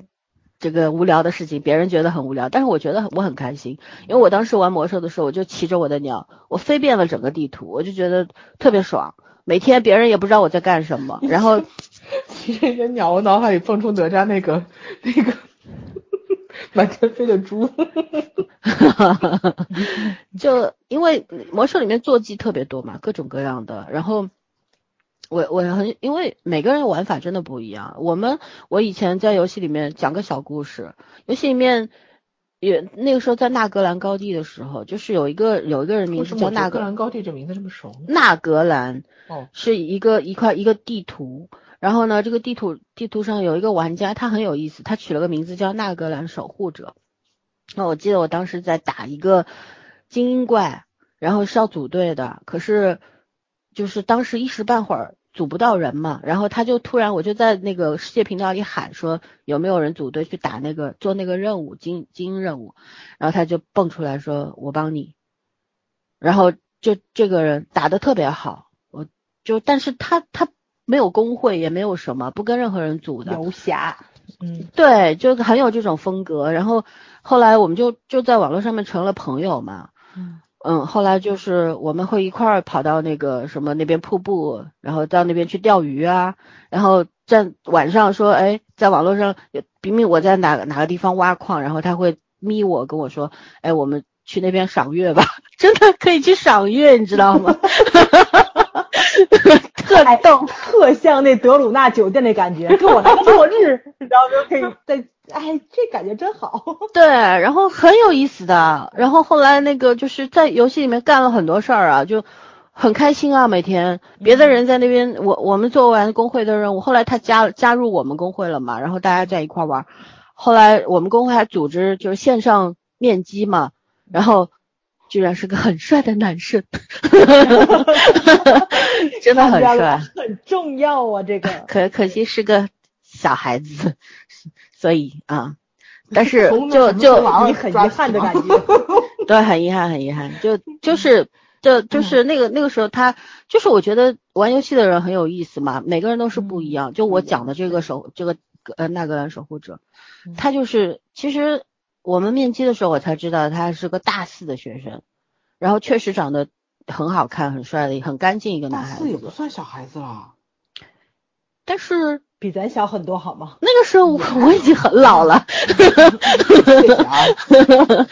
对，就反正现在还依然年轻的时候就很老。不是不是不是不是，那那个时候已经反正就不太现实的东西，就那个时候可能在网上大家都有一些暧昧啊或者怎么样，就比较有一些。但是我真的看到这个人的时候，就觉得突然火灭掉了，就那种感觉。但是那那个在网络上，就在网游里边。就是你所经历的一切特别好，很开心，你知道吗？我觉得我玩游戏就是图高兴，然后就是到网络世界上面去，我不想尔虞我诈，我什么都不想要，我就是想要能够在现实生活当中压力太大了，太太累了，我只想只想去那个地方放松的，不管是杀人打劫还是 挖矿采花，我就是想要去放松的，就是这样。每个人的追求不一样，对，这是我的话，我就是这么玩游戏的。包括现在我唯一玩的就是王者荣耀了，因为没有时间玩大型的端游啊什么的。玩王者我每天也就打两三盘，也是要有时间，比如坐地铁啊，或者是突然再干一个什么事儿，然后闲下来有个二十分钟这样子，我会打一盘。但是真的，因为现在放暑假了嘛，小学生特别多，你知道吗？我的天呐，这是没有思路，还骂人，你知道吗？那些小孩儿。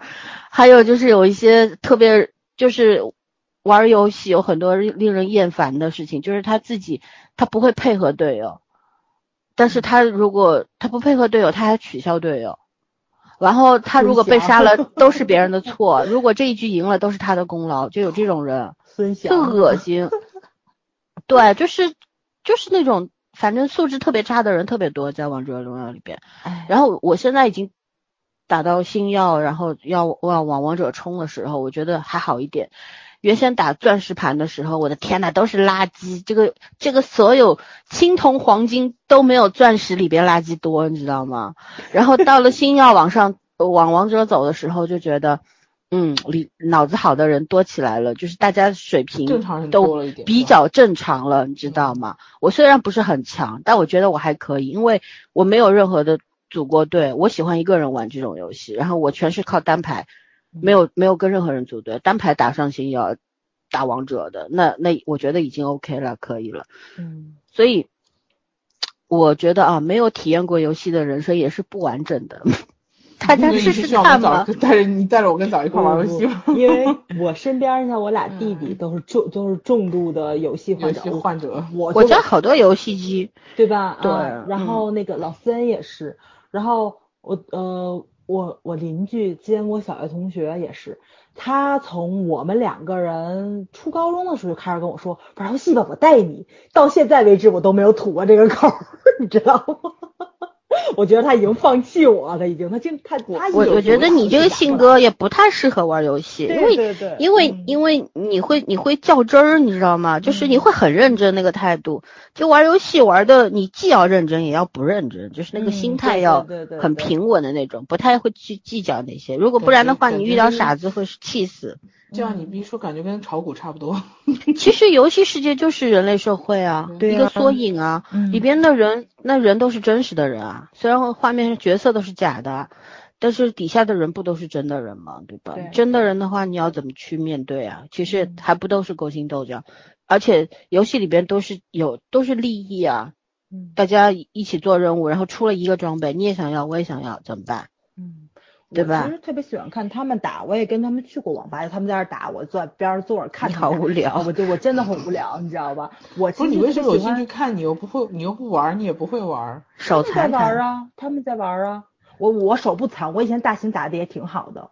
对，就是老是。就大型游戏机嘛，啊，还有手柄啊什么的，对，好吧，感受到老孙身的血对对，这已经很，这已经很古老了，这已经很古老了，对，后面就没怎么再玩过。就老孙说，我我确实是玩的，我就特别容易较真儿，你知道吧？我不太喜欢陷入那种情绪里面去，就是说你赢了，然后吧，你可能会想继续赢。如果你输了，你也想翻盘赢，我就我我不太喜欢那种感觉，我特别喜欢看别人玩，就很悠闲坐边。不要沉迷，就是。对对对对。但你应该来看我玩啊，就是那种我带你满地图跑那种。对对对，我其实特别喜欢老三说的那种，就是在游戏里面干点儿。不需要打打杀杀的活儿，就那种生打打杀杀是要打的。那个竞技赛场上去，然后因为因为 因为你想为什么要去采花啊采矿啊？那也是一个是为了工会的仓库买弄材料，装备要升级，对吧？不是不是升级，是因为为了钱啊！你玩游戏就是要里边的金币嘛，你要钱嘛。有很多时候你要参加一些团啊什么，或者是有一些稀有材料，你都是要钱买的嘛。所以就在里边是。不但要有战斗力，还要有生产力，你知道吗？嗯，就是像就像以魔兽为为呃原因呃为蓝本来讲的话，就是说魔兽世界里边，你一个玩家，你不仅你的战斗力要不断的修炼，然后你要拿装备，要干嘛？要参加工会，要要打团战啊什么的，更多的是什么？你还要会 PK，你还要跟人家能够插旗打打打架。这就是一个什么？就是说，咱先不不说这个金钱的投入，就是你时间的投入是非常多的。可我觉得这个我我肯定做不到。但是我觉得这个东西就是自己控制的。没错。有的人能够一天玩二十四小时，像我，最最那个时候不叫沉迷，就是因为大家开荒的时候，刚刚进入那个游戏，然后大家开荒的时候，热情很高。七点半打到十二点钟嘛，晚上，对吧？那那个时候，因为的。全全工会的人都在一起干这件事情啊，你就有那种，你就有现在你看《全职高手》那种感觉，对吧？对，听他们说过这种，对，所有的人万众心去做一件事情的时候，你就那种感觉非常非常好，你也体会不到时间的流逝感，就一晃就过去了。嗯，但是后来大家因为各种原因，大家。有 F A F K 的，对，有走了，有不玩了，有变成像那种闲散玩家啦，然后像我这种就有人玩就玩了，没有人玩我就自己玩了，这种也有很多，所以就慢慢就变成这个样子。其实游戏里面还且而且特别容易交朋友，我们原先公会里边有三对男女在一起结婚，现在孩子都很大了呢，嗯，特别好，对，嗯，真的游戏是一个很美妙的世界，你们不懂。我懂，我懂，我懂，我懂。虽然我不好这口，因为因为像我身边最早玩游戏这批人，其实都是以前看漫画，然后玩动漫的那批人分分支出去的。就是大家可能慢慢的都找到了自己更感兴趣的东西，其实你就是那个怎么说呢，共同的爱好那个就会分开了。但是因为大家还有联系嘛。你在网络上的时候，你经常会互相也分享这种东西，我也会听他们说，像特别喜欢的那个新的动画又出又重启了，然后互相通知一下。然后比如说他们喜欢的游戏，然后又出新的了，他们也会发一下微博。就这种就这种东西，你是能看到他们这么多年可能还是在持续的去玩这个方面，对，嗯，还是怎么说呢？就是爱好不一样吧，对，对啊。嗯，爱好可以广泛一点。你看我我我能够很安静的看书、阅读、写作，我也能够，我们也能够做节目。我还有我的本职工作，我的专业，然后我也可以玩游戏。人生多多元多元化一点嘛，多姿多彩才会有意思。我也在玩游戏啊，只不过玩的是消消乐而已嘛。对对对对对，扫雷是吧？对对对对对，扫雷现在真的没有了，我想在手机里玩都找不着。没有没有，电脑还是有的。哦，不是，我是手机啊，现在电脑已经不怎么碰游戏了。嗯。嗯，好了，我们现在聊聊最后一个内容：电竞题材成为影视圈创作的热门话题。结合你看过的电竞题材的作品，聊聊看法和建议。我没什么建议，我就希望广电条条框框少一点。嗯，因为对对，但是是这个问题，嗯，这个问题太难聊了，你知道吗？就你就希望他们能够真的，如果你不过档的，或者是不能定档也就算了。你如果已经通过定档的，你就别再让人家调整内容了，行吗？你要，否则你当时就别让人家定档。我就一直觉得，像这像这个话题啊，一聊就会聊严肃了，聊深沉了。就是，其实我们现在仅仅是因为什么电竞上不了上不了星嘛，或者怎样嘛，是有太多太多的内容拍了不让播，是吧？然后你想播，你就得改，大面积的删。然后各种各样的，现在我最讨厌的一种状况就是影视也算是一门艺术嘛。嗯，艺术如果需要为政治去服务的话，我觉得毫无意义。就是这样，虽然是绕不开的，但是你不能，你要掌握到那个比例。其实人是需要是需要精神食粮的，人大大家为什么除了吃饭、睡觉、工作，还需要文艺生活呢？对吧？还需要休闲呢，需要看电影、看话剧、看听听演唱会，那不就是你仅不仅仅需要你的最基本的生存的需要，你还需要生活的上面的东西吗？精神生存和生活是不一样的。对。但你现在在扼杀我们啊！我我就觉得我们现在就是被团团包围了嘛，这也不行，那也不行，这也不能看，那也不能看。仅仅就像昨天说《陈情令》。说提前播放六集是吗？要三十六块钱去买，鹅厂弄了一个新的机制，你花三十六块钱，六集一块买三十块钱，然后你可以提前看大结局，然后可想而知，这样一个模式就会有新一轮的效仿吧，各大平台都会这么干。所以作为观众，你不觉得你这鹅厂搞营销的人真是太牛了？就是我们现在这些这些当韭菜的人，这当的无比悲催，你知道吗？就是那种泥都要被翻翻好几遍了，别说长出苗啊什么的了，长出韭菜花啊是不可能的，根儿都保不住了，就那种感觉很悲哀，你知道？就像现在，嗯，从今年特别火吧，八百不让上了，然后这个不让放，那个不让放，对吧？寄生虫在 First 又呃片尾呃结呃这个叫什么闭幕影片没有放。然后现在金马奖也不让去了，对，各种技术问题，八百也是技术问题，这那反正现在觉得，就真的就是这个话题太大了，我们不是不敢聊，我觉得聊没法聊，没聊不开，心里有心里知道就好了吧，就是这这个这么回事儿吧，点到为止吧，真的很希很希望有一天，我们的生活当中就是没有那么多的。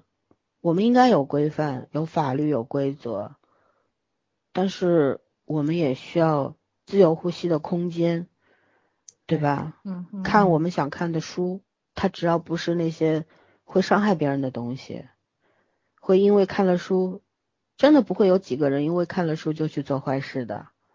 对，对吧？然后能够看到我们想看的来自于全世界各地的优秀作品。文电影、电视剧，然后能够有一个，其实这个倒也不能单方面的去责怪某某某或者责怪某个群体管理层，而是大家的素质要往上走。有的时候给了你一些开放的条件，但老百姓未必能珍惜，是吧？就就很多的分寸感，我觉得是一生都要去学习的，不仅是个人，也是群体，也是国家层面的，大家都要去学习的一个一个过程。但是大家立场不一样，考虑的东西也不一样，所以有什么可说的呢？反正我就觉得无比悲哀，很难受。哎呀，看看个电影，我想看电影啊，他不引进，引进了吧，给你删几分钟、十几分钟，给你看阉割版，还票价贼贵，是吧？然后你要看盗版吧，传播盗版犯法，你怎么弄？学习使用。你怎么弄？你说说看，你要飞到外国外去或者境外去看吧，也得有钱呢，对不对？你有钱你飞过去，有些地方不让你去啊，你说怎么办呢？就很难嘛。哎，人活着就是做难的。是，我还打游戏吧，游戏世界里面最起码是单纯的，想干嘛就干嘛，想骂人就骂人了，想砍人就砍人了，坏也坏的一目了然，想砍人就砍人了。重点是想砍人，对啊，唉，游戏世界如果可以可以正常发泄一下的话，其实还是挺挺正能量的，我觉得。有些人他就是我为什么不太喜欢王者荣耀这个游戏，就是因为像玩王王者荣耀的这批人啊，和当年我们玩其他端游，像玩魔兽的这批人不太一样。嗯嗯，不一可能会有很多的，就是。重重叠吧，因为我曾我都玩过，像我这样的人应该很多。但是我就觉得现在因为各种各样的原因吧，这个游这个游戏整体的素质不高，嗯，然后而且手游嘛，就是很简单的一个东西，对吧？所以你要真的玩出什么乐趣的话，也没有什么乐趣。但是。然后很容易沉迷玩游戏，所以我觉得任何东西玩游戏是要控制的。叶修他没日没夜的玩，那是因为他是一代大神，他不用干别的，他就他的事人生就是玩游戏，对吧？但是对我们普通人来说，你有工作要学习，有家人，对吧？有正常的生活，有朋友，然后生活里不能仅仅是游戏，所以。游戏很好玩，但是不要沉迷哦，就是这个样子。嗯，到最后一刻还得做一下教育，是事实如此。这个不是教育，这个是是这样的，因为确实有很多小孩玩游戏玩的，读书也不读啦。没错没错，嗯，也变变得性格也很古怪呀，因为每个人的。控制力、自制力都不一样嘛，有些人他没有自制能力嘛。你像我这种自律性很强的人，我玩两局，最多玩三局，我就知道哦，OK，我已经差不多今天的量达到了。短的话是三十多分钟，长的话一个多小时没有了。我一天只有二十四小时，除了睡觉时间，我还有一些，我还要看书，我还要干嘛还干嘛。我这个时候脑子里会有反应说，哎，我现在必须要把它放下了，我要去干干别的事儿了，就是这样。但是很多人就。像机械一样的，就是不停的玩，不停的玩，就像像贪吃蛇一样，不停的去吃，不停的玩。因为很多时候不只是游戏，就像现在你刷个 B 站、刷个抖音，三个小时就过去了，而你没有任何感觉，这这真挺可怕的。这个是的，嗯啊，所以怎么说呢？太难了。嗯，人还是要。自己自我教育吧，自我学习最重要，是吧？没错，没错。嗯，对，毕竟靠打游戏能够成才的、赚大钱的人是少数嘛。毕竟就像只有那么一个。你就像那个什么，不管是蜜汁炖鲍鱼还是全职高手里边都说了嘛。蜜汁炖什么？鱿鱼。啊，蜜汁炖鱿鱼，鲍鱼，好，差不多，差不多。饿了你。我饿了，我脑子里只有鲍鱼，鲍参翅肚。就是说，不管是什么，这里边一直不管是韩商言还是叶修都在说嘛，能够成为职业选手，然后能够成名的人，能够成为职业选手的只有两百两两三百个人，然后能够成名的成为一代大神的那只有更加凤毛麟角，只有十几二十个，能够成为顶尖的就那一两个，对吧？所以。玩游戏要节制啊，这就是这个样子啊。嗯嗯，对。好了，说完了。嗯嗯。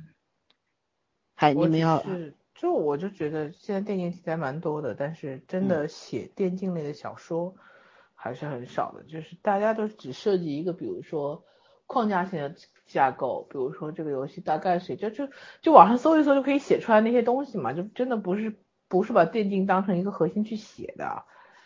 嗯，所以我觉得可能有有更多的人去正儿八经写点好好一点的这种电竞类的小说。虽然我未必是读者群，但是我觉得。起码应该有一些这样的作品吧，不能只有一个全职高手出现。其实我觉得应该有，但是写的好的可能少。基本上我看到很多的这种小说都是拿电竞做背景的。但是那个男频的频道里，我觉着游戏应该是一个非常大的种类。对，没有南平里边那个军事类的特别多。对对对，嗯，军事类，对，但是从数量而且都是胡胡说八道、乱写的。就是写很燃的那感觉的特多，但是正儿八经能写好的特别少，特别少。对，肯定是。唉，要不然网游啊，网络小说那么难筛选呢，对吧？你要找到真正的吸引你的，真的除了要不，就算朋友推荐，也不一定能够推荐对你胃口的。没错，没错，对，嗯，只能靠自己找，要不就别看了。哎呀，可遇不可求吧。我觉得希望会有更多的好作者出现，就是有些好小说。然后真的就是，哎呀，拜托这些审核的大人们，你要要么你就别让人家过，你要过你就别再让人家又删又又改的，真的挺没意思的。哎，咱们这儿，哎呀，真的就是定了档，然后过了审，你知道也不行。嗯，其实。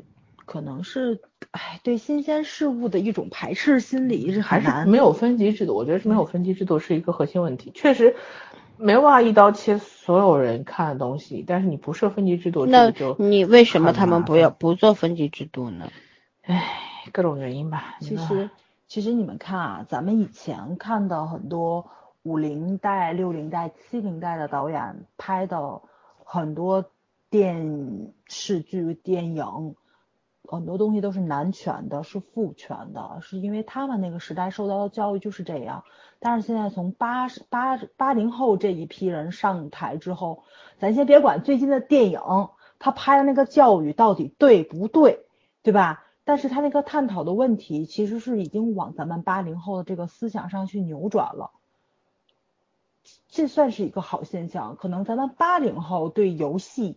我觉得就对这种比较前卫先锋的一些电脑竞技类的这种东西，还是一知半解。咱们这一批可能还没有到掌权的那个时候，可能到咱们掌权的时候会出现新的东西，但是咱们可能就会去理解电竞这这一这一个行业了。其实就是一个年代发展太快。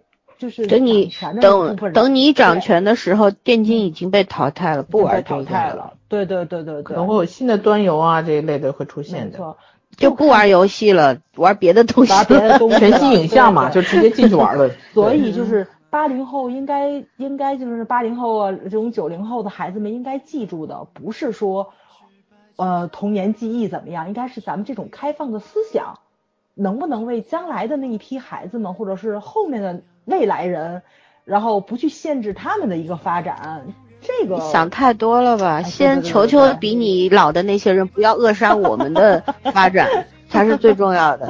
算了，不聊了吧，再聊下去就没意思了。对对，嗯嗯，你说的委委婉了，别人听不懂。你要说直接了吧，你我们有很危险，很危险，就不说了吧。对对对，嗯，大家都明白，大家心知肚明就完了。